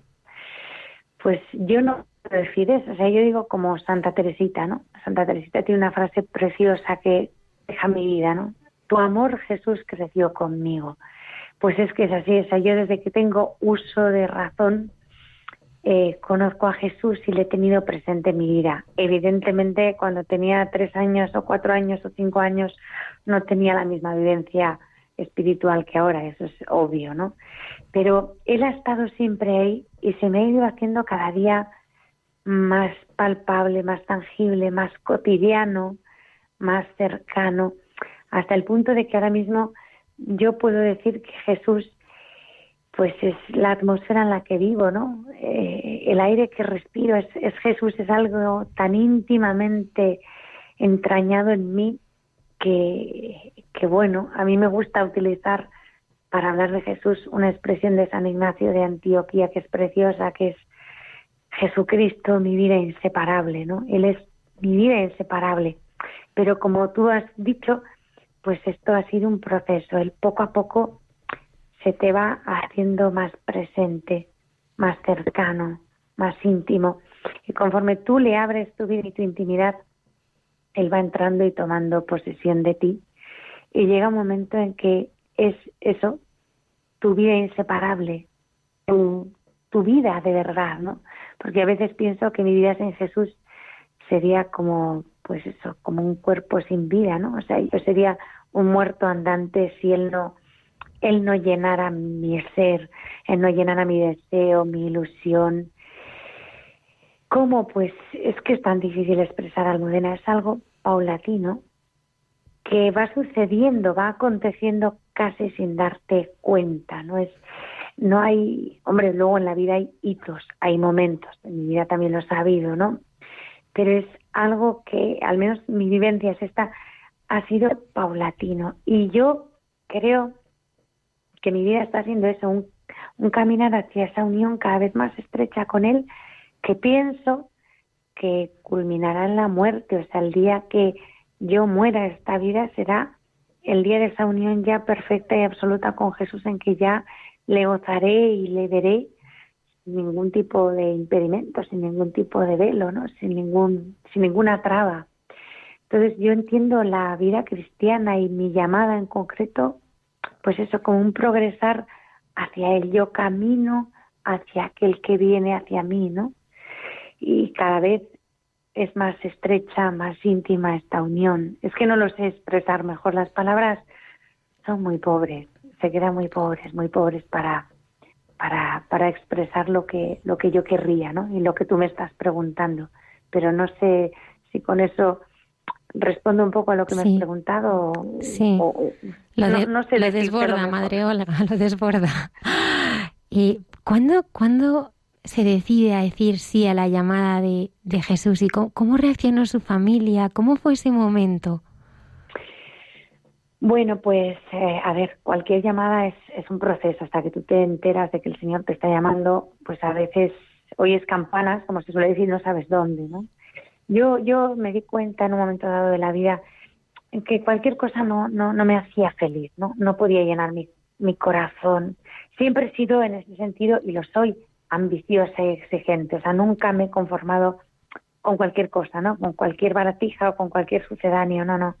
Entonces, cuando llegó la edad de pensar en el amor, pues en la adolescencia, ¿no? Y uno idealiza, piensas en el amor ideal, pues yo empecé a pensar en un amor ideal y llegué a la conclusión, esto tenía 13 años, de que nada ni nadie me satisfacía del todo. Y luego siempre tenía un miedo, el miedo a que de pronto yo me enamorara y, en ese ideal mío de amor absoluto yo entregara toda mi vida, todo mi ser, todo lo que soy a un amor que en un momento dado pudiera acabar. Entonces cuando pensaba en eso me entraba una especie de inquietud, de desasosiego, de agobio, que yo decía, yo doy todo a un amor, a un hombre, a un ser concreto y de pronto, en el mejor de los casos, suponiendo que este hombre no me abandone, no deje de amarme, no me sea infiel, imagínate que de pronto se muere y me quedo sola. Entonces eso me angustiaba, ¿no? Me creaba desasosiego. Yo decía, no, no, no, no, no, no. A ver, yo quiero un amor que me exija todo, al que yo de todo, pero que me garantice esa misma correspondencia y sobre todo que no se acabe, que sea para siempre, ¿no? Y ahí fue cuando empecé a comprender que ese amor que yo soñaba, mi ideal, no lo iba a encontrar en ningún ser humano de los que pululaban por mi alrededor, ¿no? En este planeta. Entonces fue cuando empecé a pensar que a lo mejor eh, el único capaz de satisfacer mi, corazón y mis ansias era Jesús, ¿no? Y así fue como empecé a tomar conciencia de, de mi llamada, de mi vocación y de que, bueno, pues que mi camino iba a ser el de la vida consagrada. Esto pues cuando empecé a pensarlo pues tendría unos 13 años. A los 16 tenía clarísimo que tenía vocación religiosa y que quería ser religiosa, ¿no? Y, bueno, pues cuando ya vislumbré lo que Dios quería de mí, eh, lo más difícil pues siempre es, es manifestárselo a los que están cerca, ¿no? Sobre todo a la propia familia. La primera reacción pues fue pues no muy buena, ¿no? Porque no entienden, hay muchísimos prejuicios acerca de lo que es una monja, eh, no sé, se imagina una vida triste, vacía, gris, y no quieren eso para ti, ¿no? Unos padres que te quieren, pues quieren lo que ellos consideran mejor, que a veces estén equivocados en su planteamiento. Entonces, bueno, pues al principio la reacción fue, fue negativa, les di un disgusto fenomenal, y bueno, pues pues no se pasa bien, o sea, es un momento difícil que hay que pasarlo, ¿no? Pero bueno, luego poco a poco fueron viendo porque esto es una historia que se repite, ya nos la sabemos de memoria, ¿no? Pues fueron viendo que, que, que efectivamente yo era feliz, que soy muy feliz, que siempre me he sentido llena, satisfecha, gozosa, nunca me han visto triste ni desencantada, ni no, sino feliz. Y al final, pues tu familia lo que quiere es eso, ¿no? Que tú seas feliz, aunque les cueste entender tu manera de ser feliz y de entrada, pues, pues aceptarlo, encajarlo. Aunque yo insisto que muchas veces el mayor problema es el desconocimiento. Como no se conoce la vida religiosa y hay un montón de literatura negra escrita sobre, sobre lo que son los conventos, las monjas, pues no sé, a veces eh, tus padres se imaginan que pues que vas a ser profundamente infeliz y que te vas a meter en pues eso, en la cueva de en la cueva de Drácula o algo así, ¿no? Entonces cuando ya van viendo que no es lo que pensaban, se van tranquilizando y luego ya por fin llegan a verte feliz y dan gracias a Dios. Pero bueno, eso también es un proceso, ¿eh? Hay que darles también tiempo. Claro. Madre Olga, ¿por qué Carmelita?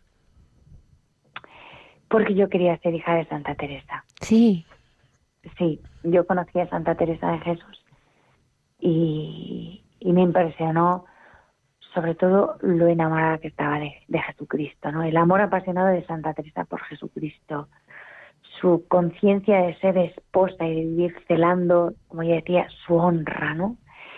Y entonces yo cuando vi aquella pasión de amor absoluto por la que Santa Teresa luchó y vivió y, dejó la vida en la demanda, pues yo dije, yo no quiero ser una monja de cualquier manera, yo quiero ser una monja como Santa Teresa, o sea, con esa fuerza, ¿no? Con esa pasión. Y entonces, pues, dije, pues, hija de Santa Teresa, ¿no? Como, como ella. Y por eso puede ser carmelita, básicamente por eso. Me gustaría hablar de, del silencio, de la oración. Cuando la escuchamos hablar, pues podemos sentir que usted tiene mucha intimidad con el Señor. Y, y hay muchas personas a veces que nos llaman y nos dicen que cómo se reza, que cómo se puede conocer al Señor a través de la oración y qué es esto de la oración que no que no lo entienden. ¿Cómo, mm. ¿Cómo podemos entender que el Señor está, está en el silencio y está en, en esa relación de intimidad, de amistad con Él? A ver, eh, como hija de Santa Teresa, yo apelo a, la definición que ella da de la, de la oración, que es magistral, ¿no? Es un trato de amistad, estando muchas veces a solas con quien sabemos nos ama, ¿no? Lo primero de todo es que la oración no es ninguna cosa rara, porque hoy día se cosas rarísimas, ¿no? Sobre la oración, la meditación, hay muchísima confusión, la gente tiene unos cacaos mentales. A ver, la oración cristiana, que es de la que estamos hablando, es, es algo de dos. Es una relación interpersonal con alguien muy concreto, que es Jesucristo. Ni se hacen meditaciones raras, ni se perciben energías, ni todas esas cosas raras que dice la gente, tonterías. No, hay una persona viva y real, que es Jesús, el Hijo de Dios, con el que yo puedo mantener una relación y la mantengo. ¿Mm? Es un tú a tú con Él.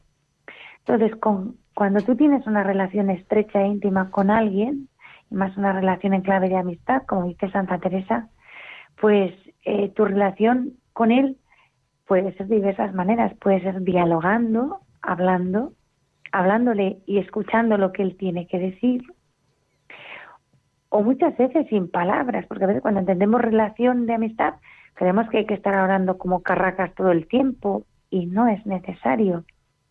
Yo creo que, eh, que todos en algún momento hemos tenido experiencia de lo que es estar junto a alguien, acompañándolo, estando, siendo presente, sin necesidad de palabras. Yo sí lo he tenido también con personas, ¿no?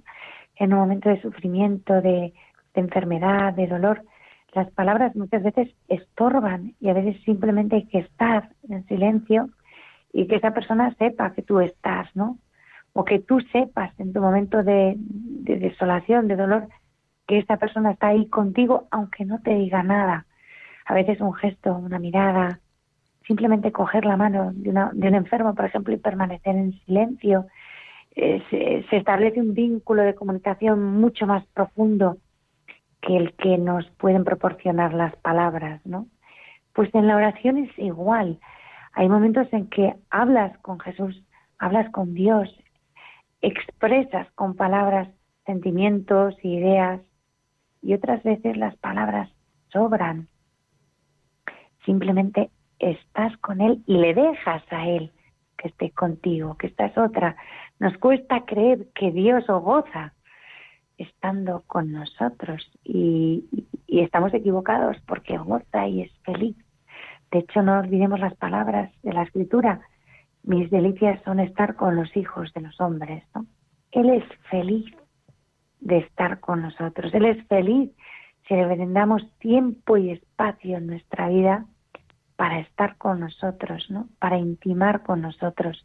Muchas veces la oración consiste simplemente en estar, en mirarle y dejar que nos mire, en considerar, yo disfruto mucho con esto, la alegría que le causo cuando me ve junto a él, cuando me ve cerca y me puede contemplar y sabe que estoy para él, ¿no? Que, que en ese momento no tengo otro deseo ni otra ocupación ni otra aspiración, sino la de estar con él y regalarle a él que él disfrute estando conmigo, ¿no? Porque esto se nos, se nos pasa desapercibido, o sea, no nos creemos que, que el corazón del Dios Padre brinque de gozo cuando un hijo se le acerca y le llama Padre, ¿no? ¿Cómo le suena a él mi voz diciéndole Padre, Abba, papá.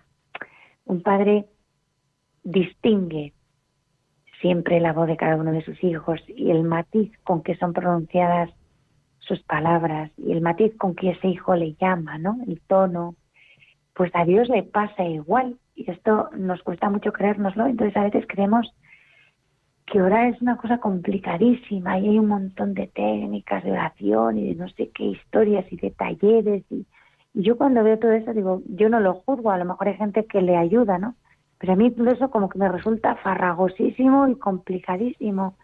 Digo, si es tan sencillo como estar con él y dejarle a él que esté conmigo. Mi oración es, es que es muy simple, Almudena, no, no sé decirte otra cosa, es Jesús en mí, yo en él, con él, compartir, estar, vivir, sentir, amar, gozar, todo lo que en una relación humana puede darse, pues se da con Jesús porque Jesús es verdadero hombre, además de verdadero Dios, ¿no? Entonces la relación con Él es interpersonal. No sé si esto te clarifica algo o no. Sí, mucho. O estoy hablando demasiado y muy en nebulosa, ¿no? Que va, menos mal que tenemos dos horas. Qué pena que no tengamos más. Madre, de hablar de Dios nunca es suficiente, ¿verdad? O sea, que puede contar como quiera. Mire, Mi madre es el padre Javier Mairata. Yo quería, yo quería preguntarle, eh, usted tiene un blog precioso donde va contando algunas reflexiones, algunas cosas de su comunidad, y me ha llamado la mm. atención en su presentación cuando habla su descubrimiento de lo que es el holocausto. A mí me ha impresionado mucho, me gustaría que lo compartiese con nuestros oyentes. Pues sí, bueno, esto lo, lo, lo, descubrí hace muchos años, ¿no? Lo que pasa es que siempre he estado ahí, como es como el trasfondo de mi vida espiritual, ¿no? A partir de ahí el Señor me fue conduciendo. A ver, yo pues de jovencilla, adolescente, pues lo típico lees la Biblia y, y, continuamente, sobre todo en el Antiguo Testamento, se habla del holocausto, del holocausto, del holocausto, y decía, pues, no sé, me sonaba una cosa como muy, muy, muy trágica, ¿no? Muy así. Y entonces, pero no entendía bien lo que era, o sea, lo asociaba al sacrificio, a la inmolación, pero me sonaba pues a tragedia, ¿no? A dramón. Y, y un día pues intenté buscar más qué significaba y, en concreto leí un libro que en ese momento me dio mucha luz del padre Ignacio Larrañaga, el hermano de Asís. Entonces hay un capítulo en que el padre Larrañaga habla del holocausto y a mí eso me iluminó hasta hoy, ¿no? Porque, pues eso, en el Antiguo Testamento hay, había dos maneras de ofrecer dones a Dios, ¿no? Sacrificios y holocaustos. Y el sacrificio, pues, pues se ofrecía a Dios un don precioso, casi siempre era una red, la red cebada de la que habla la escritura, ¿no? Un hermoso ternero, bien rollizo, bien cuidado, y se sacrificaba y se le ofrecía a Dios. Pero de ese ternero, pues después los levitas, que eran los que ofrecían el sacrificio, pues de una carne magnífica de ternera, pues la aprovechaban los sacerdotes para alimentarse y demás, ¿no?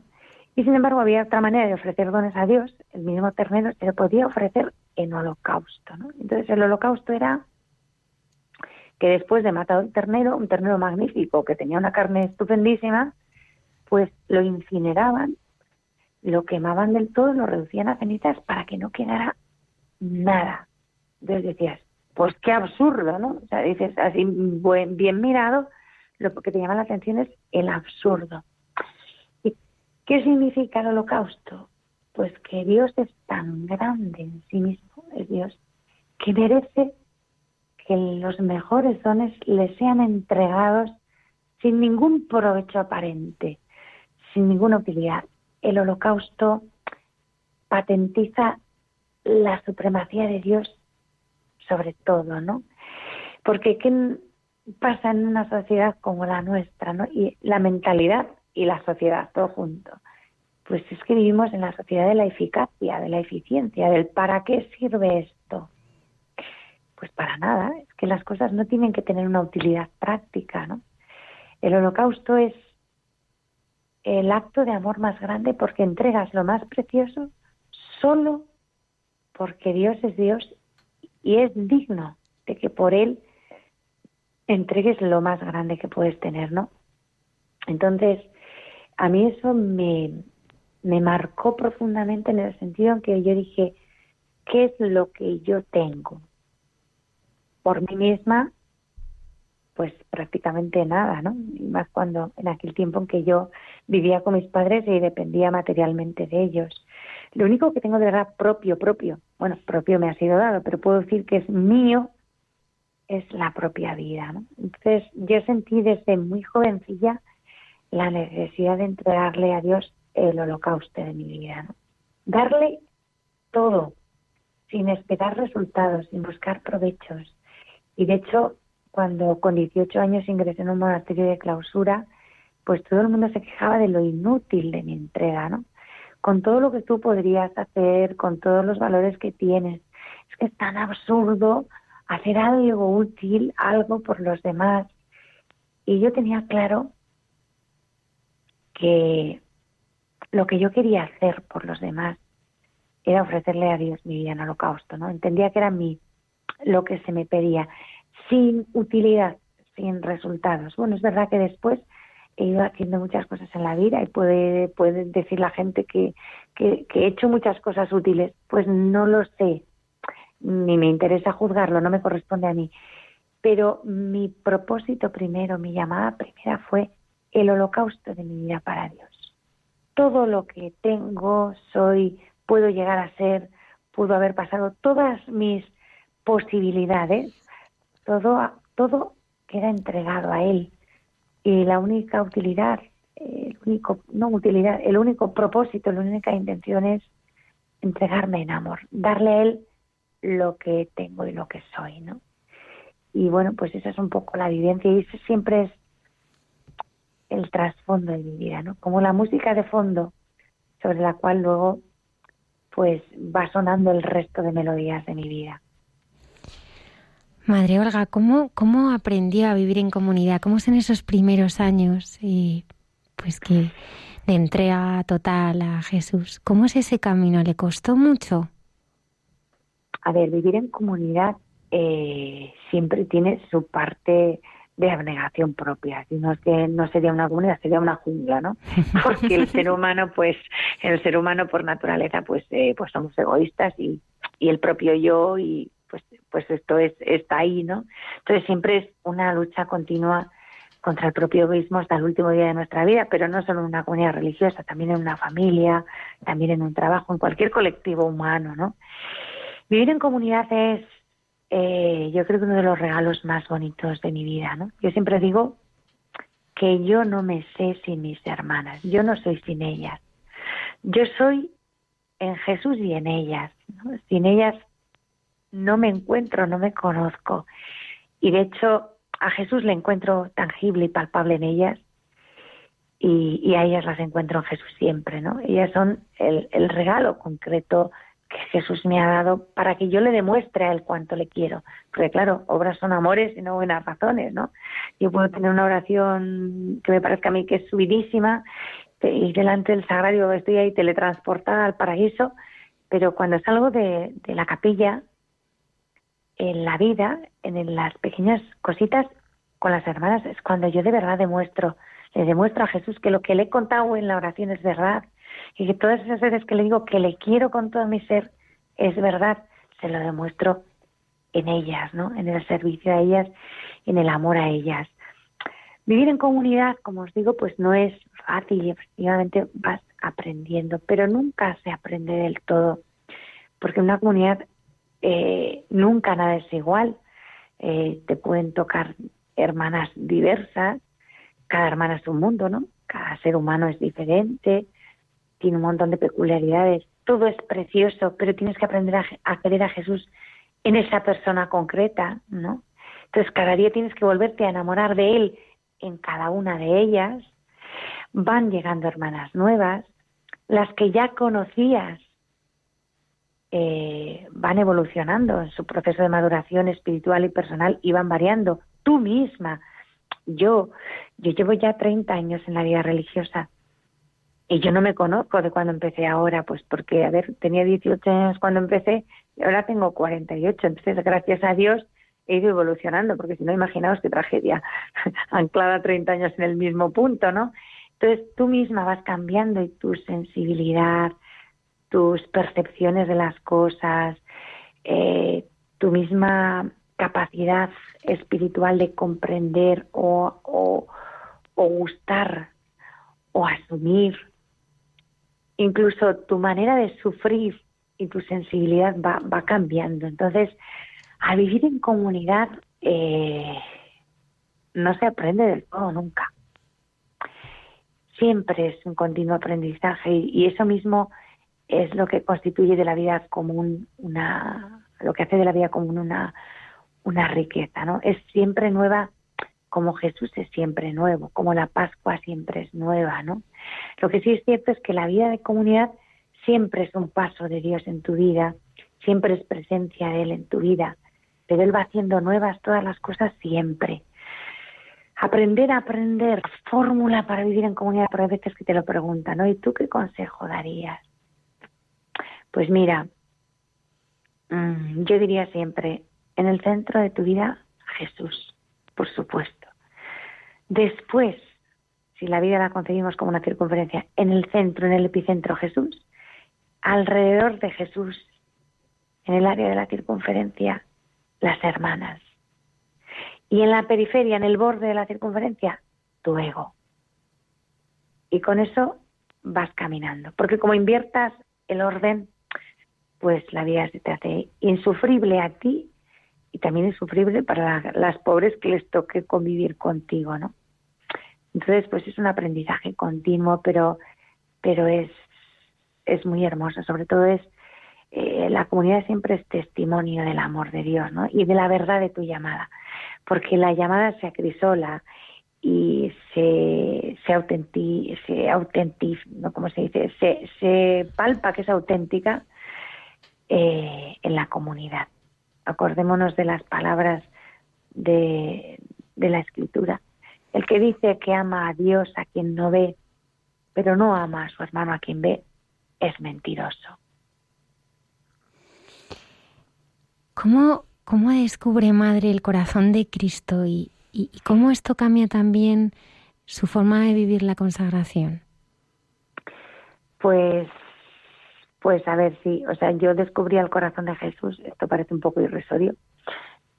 Yo era monja desde los 18 años y me encontré de bruces con el corazón de Jesús un buen día, un feliz día, mmm, por una gracia, ¿no? De pronto eh, comprendí, supe y entendí en mi corazón cómo era el corazón de Jesús, ¿no? Cómo era Él y que lo más importante de Jesús eh, era que siendo verdadero hombre tenía un corazón humano como el mío y que ese corazón se había hecho vulnerable a mi amor y a mi desamor. El día que yo comprendí esto, pero no con mi cabeza, sino con todo mi ser, la vida entera me cambió. Tenía 31 años. Y desde entonces hasta ahora eh, mi vida entera ha cambiado. ¿no? O sea, es como el corazón de Jesús es la caja de resonancia en la que todos los acontecimientos de mi vida encuentran eco. ¿no? Y es como si todo lo viviera a través del corazón de Jesús. Una alegría, una tristeza, una preocupación, una entrevista en la radio, cualquier circunstancia es con su corazón de fondo, ¿no? Y de hecho, eh, el mayor anhelo de mi vida siempre es un corazón como el de Jesús, ¿no? Cuando, cuando le preguntan a Salomón qué, quiere, qué, pide, eh, yo siempre digo lo mismo. Digo, si yo hubiera sido Salomón y a mí me hicieran esa pregunta, rápidamente hubiera dicho, ¿tú qué pides? Yo no pido ni sabiduría, ni... No, no, no. Yo un corazón como el de Jesús, ¿no? Porque un corazón como el de Jesús es un corazón redentor, es un corazón, por supuesto, santo, ¿no? Pero sobre todo es el corazón en quien el Padre se complace, eh, y al final es la meta de todo cristiano y de la vida cristiana, configurarnos con Jesús, llegar a ser otro Cristo, llegar a ser Jesús. Entonces, un corazón como el de Jesús. Y esto, comprender esto a mí me cambió la vida y de hecho, desde aquel momento, desde aquella gracia que recibí, eh, mi vida ha sido un continuo luchar por el corazón de Jesús, perseguir al corazón de Jesús en el sentido de compenetrarme con Él, vivir con Él, sentir como Él, ser uno con Él y empeñarme en que el mundo entero se entere de esto, ¿no? de que Dios nos ama con un corazón humano, de que tenemos un Dios con corazón, con un corazón como el vuestro y el mío. No es un Dios abstracto, sino que al haberse hecho hombre, tiene un corazón como el nuestro y ha tenido que aprender a todo como nosotros. O sea, Dios, antes de la encarnación, por supuesto que es amor y por supuesto que nos ama, pero no nos amó con un corazón de hombre hasta que se encarnó. No sabía cómo se amaba con un corazón humano, no conocía el dolor del desamor como lo experimenta un corazón humano. Tuvo que aprender a amarnos con un corazón humano. Y eso mm, es un misterio impresionante que cuando lo comprendes te cambia la vida, ¿no? Y sobre todo hacia Dios increíblemente cercano y tangible. Y yo creo que hoy esa es la buena noticia que tenemos que gritar y transmitir, ¿no? Que Dios nos ama, pero no en modo etéreo, sino con un corazón de carne, con un corazón de hombre. Madre Olga, yo quería preguntarle, bueno, ¿cómo es el corazón de Jesús, no? Pero, pero me gustaría que nos lo explicara con, pues desde esa humanidad de Jesús, ¿no? Yo, por ejemplo, el corazón de Jesús que conozco, pues yo soy súper impaciente, pues el Señor es muy paciente, ¿no? Hay veces como que me enfado un poco porque digo, Señor, es que tú tardas un montón. No sé, ¿cuál ¿cómo es el corazón que, que, usted conoce? Si tuviera que explicarse, o sea, realmente, pues conocer el corazón de una persona es conocer a la persona, ¿no? Conocer el rostro, ¿no? Mm. ¿Cómo es en su experiencia personal, eh, pues esa descripción desde su experiencia más íntima del corazón de Jesús? ¿Cómo, cómo es Él? Para mucha gente que a lo mejor nos está escuchando y no, y no conoce cómo es Él. A ver, ¿cómo es Él? Pues Él es el inabarcable, es Dios, ¿no? Y el indefinible. Pero yo te puedo compartir mi experiencia de Él, ¿no? Lo que yo experimento de Él cada día. A ver, Jesús es la bondad infinita, ante todo es un corazón infinitamente bueno. Es un corazón lleno de contrastes, porque en él se dan, por un lado, la infinita paciencia de la que tú hablas, y al mismo tiempo la impaciencia y el deseo ardiente y apasionado de ser correspondido. Por un lado, él eh, tiene en sí la capacidad de esperarnos siempre, de no cansarse nunca de esperarnos.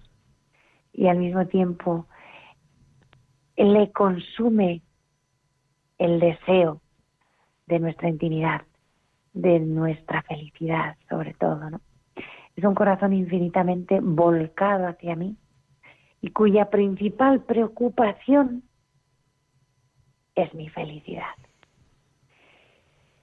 Esto a mí me produce una tranquilidad y una confianza, saber que hay alguien, que además es Dios, que nunca me va a fallar, que nunca me va a abandonar, que por mucho que yo le dé la espalda va a seguir estando ahí, que yo le puedo tratar fatal, le puedo abandonar, puedo pecar, puedo rechazarle, puedo abandonarle, puedo alejarme de Él. Esto es el pecado, ¿no?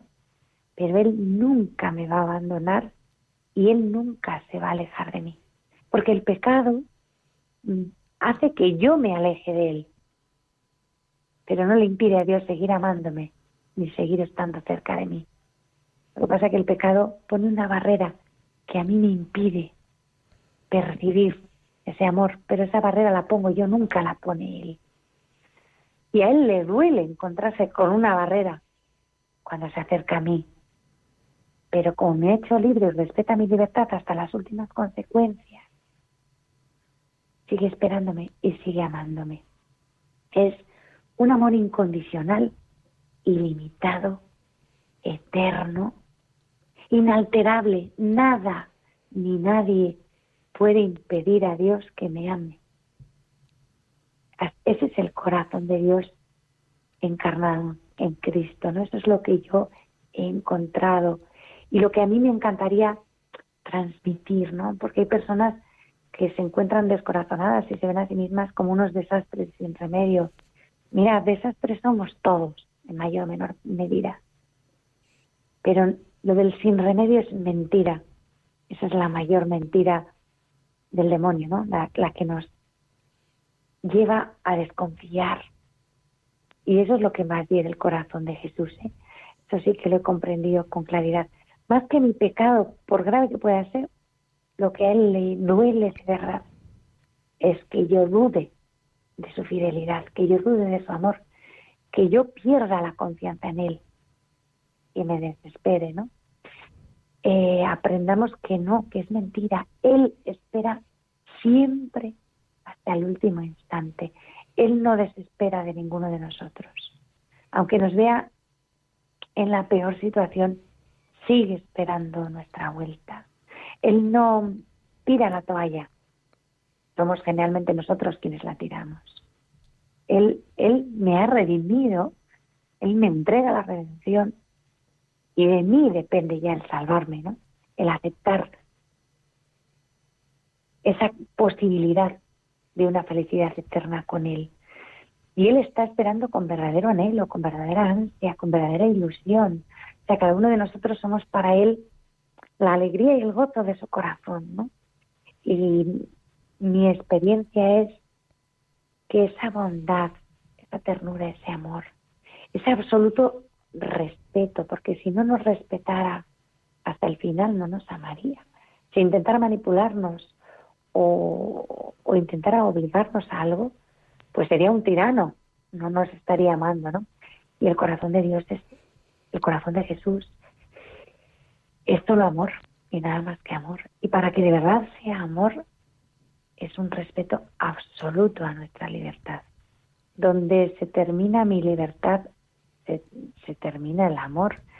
Eh, la garantía absoluta de que el amor de Dios es verdadero e incondicional es el misterio de nuestra libertad. Eso es lo que yo más he percibido y, esto a mí me ha llenado la vida de una esperanza, de una confianza y, sobre todo he aprendido de él porque yo también soy muy impaciente a no cansarme de, ser buena y de esperar. A veces te cansas, ¿no? dices, ¿por qué tengo que ser yo siempre la tonta, ¿no? De, turno, que en fin, parezco boba o me han visto cara de boba. Pues eh, con todo el respeto, pues que hay veces que parece que el Señor es el bobo de turno, sigue esperándonos hasta el final, ¿no? Y he aprendido que, que el corazón de Jesús es así, Madre Algar, sí que me gustaría detener en algo que ha dicho. Es verdad, es que al Señor le duele profundamente que dudemos de, de su fidelidad. Mm. Pero a veces, y supongo que usted habrá tenido también la experiencia, pues la pedagogía del Señor, a mí a veces me cuesta un poco. Porque ¿cómo se puede confiar en medio de la cruz? Es verdad que la cruz te acerca al Señor y pero ¿cómo podemos seguir confiando cuando nos duele todo? Pues mira, Almudena, hay que seguir confiando cuando nos duele todo, porque cuando te duele todo es que lo único que te queda es seguir confiando, porque si no, ¿qué haces? Desesperarme. eh, pues, pues intentamos no desesperarnos. Mira, ya a veces me ha pasado que se han acercado a mí personas, pues, pues, pues en circunstancias muy difíciles, ¿no?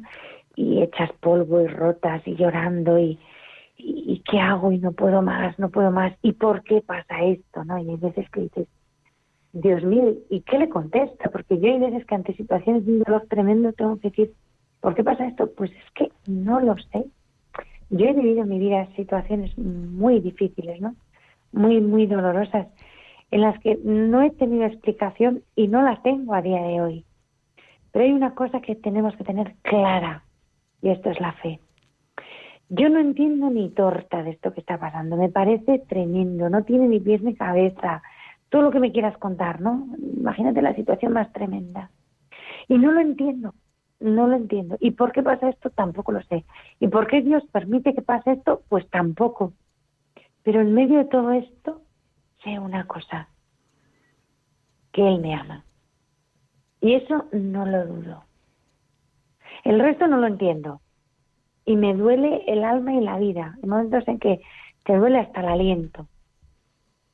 Y en medio de ese dolor tienes que decir, no entiendo nada, no puedo más, pero creo en el amor de Dios, creo en Él y confío en Él, porque es la única manera de poder sobrellevar el dolor. Porque te voy a decir una cosa, Almudena, por mal que estén las cosas, yo no tengo ningún derecho a dudar del amor de Dios.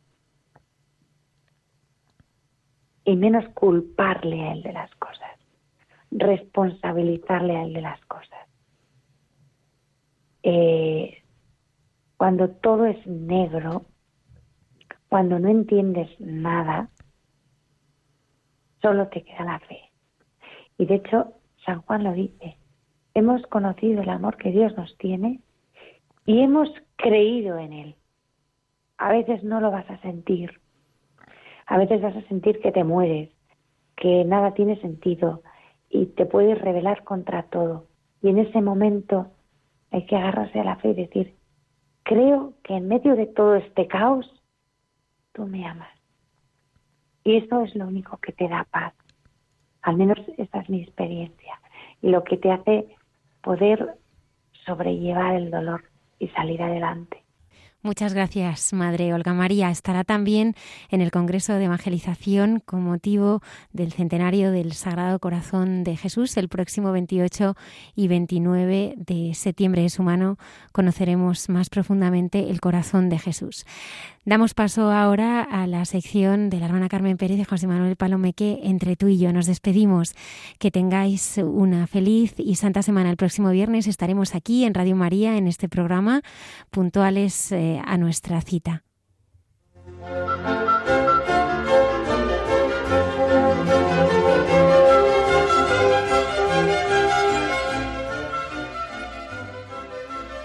Eh, buenas noches estamos en estos momentos que a José Manuel y a mí nos gustan mucho de entre tú y yo, porque ya les hemos dicho muchas veces que hablamos antes, ¿verdad? Y hablamos después, no solo en estos momentos. casi, casi nos alimenta. hablamos con más dificultad. Eso, nos alimenta justo, es mucho mejor que se nos cogiera por el micro así, espontáneamente. Oye, es que, verás, mm, yo he pensado lo importante que es eh, la presencia real del Señor en el sagrario. Esa presencia real del Señor en la Eucaristía constante que nos acompaña siempre. Y yo creo que necesitamos mucho meternos en este misterio de la fe, porque es verdad que detrás de las especies sacramentales, ese sencillo pan de ángel que decíamos cuando nos preparábamos para la primera comunión, y el vino de la misa, oye, hay alguien con mayúscula, hay una presencia real. Ese sacramento es el signo de la eterna alianza de Dios con los redimidos. Sí, es, es en realidad la manera de estar con Él de, de manera, como dices, real, física, con todos los sentidos, podemos verle, sentirle. Sentirle. A mí me gusta mucho cuando tú vas a San Juan Crisóstomo y me dices que habéis tenido adoración al Santísimo. Bueno, yo, el vivir en mi casa, la presencia real, tener al Señor en la capilla y, pasar y saber que está verdaderamente ahí. Mira, oye, hay una oración de Carraner que me encanta. Bueno, tomo solo alguno de sus deseos. Señor, te contemplamos a ti que te haces presente a nosotros con tu carne y con tu sangre, con tu cuerpo y con tu alma, con tu divinidad y tu humanidad. Te adoramos, te bendecimos, te damos gracias. Señor, nos postramos ante el sacramento que nos une contigo, Hijo del Padre, y verdadera palabra suya, tú que también eres Hijo del hombre, al comer de este pan permanecemos en ti y tú en nosotros. Cuando gozamos de ti, nos transformas en ti mismo y haces que la fe, la esperanza y la caridad crezcan en nuestra existencia. Cuando te recibamos, Señor, ven a nosotros como la verdad de toda verdad. Hazte presente entre nosotros como esperanza de la verdad permanente, hacia la que se orienta nuestra hambre de vida eterna. En el sacramento del altar, tu humanidad es la prenda de unión con la divinidad. En Él, tu humanidad nos toca y nos consagra.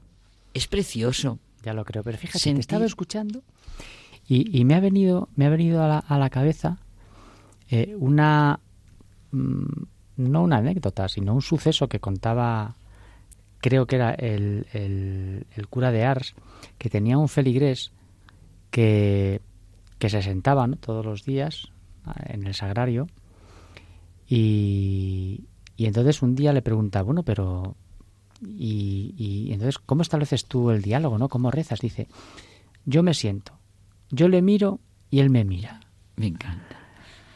Y, fíjate, todo esto que has dicho, cómo se resume en esa fe, en él me mira y, yo le miro. Y luego hay una que yo creo que hay una, hay una, eso ya no sé si es real o no, lo otro sí que lo es. Eh, una cosa que yo creo que leíste de una vez, eh, que había una, un, un señor que, que, no sabía rezar, ¿no? Entonces se ponía delante del sagrario y lo que hacía es recitar el abecedario. Y le decía, bueno, señor, yo como no me sé la oración, yo digo, yo digo todas las letras. que sé, y tú ¿eh? las ordenas. Y tú las vas ordenando según la oración que más convenga. Es una maravilla, el sentir de verdad. Y es una invitación a que se vaya, no, otro día cogeremos la, Eucaristía en sí, el sacrificio, lo que es la Eucaristía, la misa, pero el que se vaya también mm, a la presencia real. No es nada extraño y ajeno a Dios. La enormidad de esta presencia real de Jesucristo en la Eucaristía, en el sagrario. Dice Newman, Fíjate, el té convertido es una preciosidad como lo vivió él, que no es una vaga metáfora. Cristo está presente en ella en la plenitud de su muerte y de su resurrección, en ese sagrario o en ese santísimo expuesto, una presencia sagrada, no como una forma de palabras ni como un concepto, sino tan real como nosotros mismos somos reales con las anécdotas que tú has contado. Qué agradable, qué confianza y seguridad, qué luz y qué fuerza para nuestro día, ¿verdad? Acudir día tras día con calma y sosiego y nos arrodillamos un rato delante de nuestro Creador. Hombre, por supuesto lo de acudir a la Eucaristía diaria, pero digo que eso lo dejamos otro día. Pensamos en la presencia del Señor. Qué confortante es el recuerdo de los ratos que has vivido con el Señor. Mm, he aquí que estoy con vosotros, nos decía el Señor, todos los días hasta el fin del mundo. Es la promesa de Jesucristo estar con nosotros. Pues esta presencia se cumple de una manera muy especial cada vez que el Señor Jesús se hace presente entre nosotros. En la celebración de la Eucaristía es un auténtico don para nosotros. El amor del Padre, del Hijo, del Espíritu Santo nos inunda. En cada Eucaristía Jesús se despoja de sí mismo para tomar la apariencia de pan y de vino y ofrecerse nuevamente al Padre por nosotros. Y luego, ¿cómo vivimos, verdad? Esta permanencia en su presencia real en el sagrario, lo que decíamos, en las exposiciones al Santísimo. fíjate, y, sobre esto, a mí preparándolo, eh, me ha venido también a, la cabeza eh, el decir, bueno, claro, es que cuesta, ¿no? El, ir todos los días y estar un rato o, los jueves en, en, la adoración. Y a mí esto me ha, me ha traído como a la cabeza eh, el, diálogo que tienen en el Principito, ah, el Principito y el zorro. Ay, es una delicia. Cuando hablan de dejarse domesticar. Ay, sí. Bueno, que en realidad está mal traducida, porque en realidad domesticar quiere decir crear, relaciones. Exacto. Entonces, claro. Crear relaciones. Cuando, cuando le dice, si me domesticas, si creas lazos, conmigo, yo seré, tú serás para mí único en el mundo y yo seré para ti único, en el mundo. Y, esa y esto es y esto es realmente lo que sucede en la adoración has tocado un tema que me entusiasma, porque yo creo que es eh, la liturgia es fundamental. Y esa liturgia de lo que es la amistad, esperar al otro, ¿verdad? Que es tan bonito. Estar esperando, esperar que voy. Y bueno, ya lo dijo Jesús, yo estoy con vosotros hasta el fin del mundo. Oye, a Jesús le gustaba estar con la gente, compartir sus anhelos, sus problemas, sus preocupaciones. Pues la Eucaristía, ¿verdad? Con lo que nos lleva a salir, nos tenía que llevar al encuentro con los otros, a los necesitados, de los que nos hemos separado, o, de los enfermos, o de los marginados, y de aprender, viendo la Eucaristía, después ver el rostro de Jesús en los demás, ¿verdad? Entonces, salir de otra manera. Estoy con vosotros todos los días hasta el fin del mundo. Es la promesa de Jesús. Y además que a nosotros, cuando estamos allí, ¿no? Y a veces, pues, pues dices, bueno, pues dime esto, dime lo otro. Si a nosotros, con carácter general, nos dice lo mismo que les dijo a los discípulos cuando estuvo con ellos. Sal al mundo y hazme presente. Claro. Y también cuando, cuando dice, no tengáis miedo. Y siempre la paz sea con vosotros, que tenemos que hablar un día de, de, la paz. Ya sé que tenemos que cortar. Oye, pues sí, sentimos que la promesa de Jesús se vive de una manera muy especial en la Eucaristía. Tanto en la celebración de la Eucaristía como en la presencia. Jesús presente en la Eucaristía es que me entusiasma ver que desconoce los límites de lo terreno y que sigue teniendo nuestra humanidad, pero ya divinamente libre y soberana. Te adoramos, Señor, presente en la Eucaristía. Hasta la semana que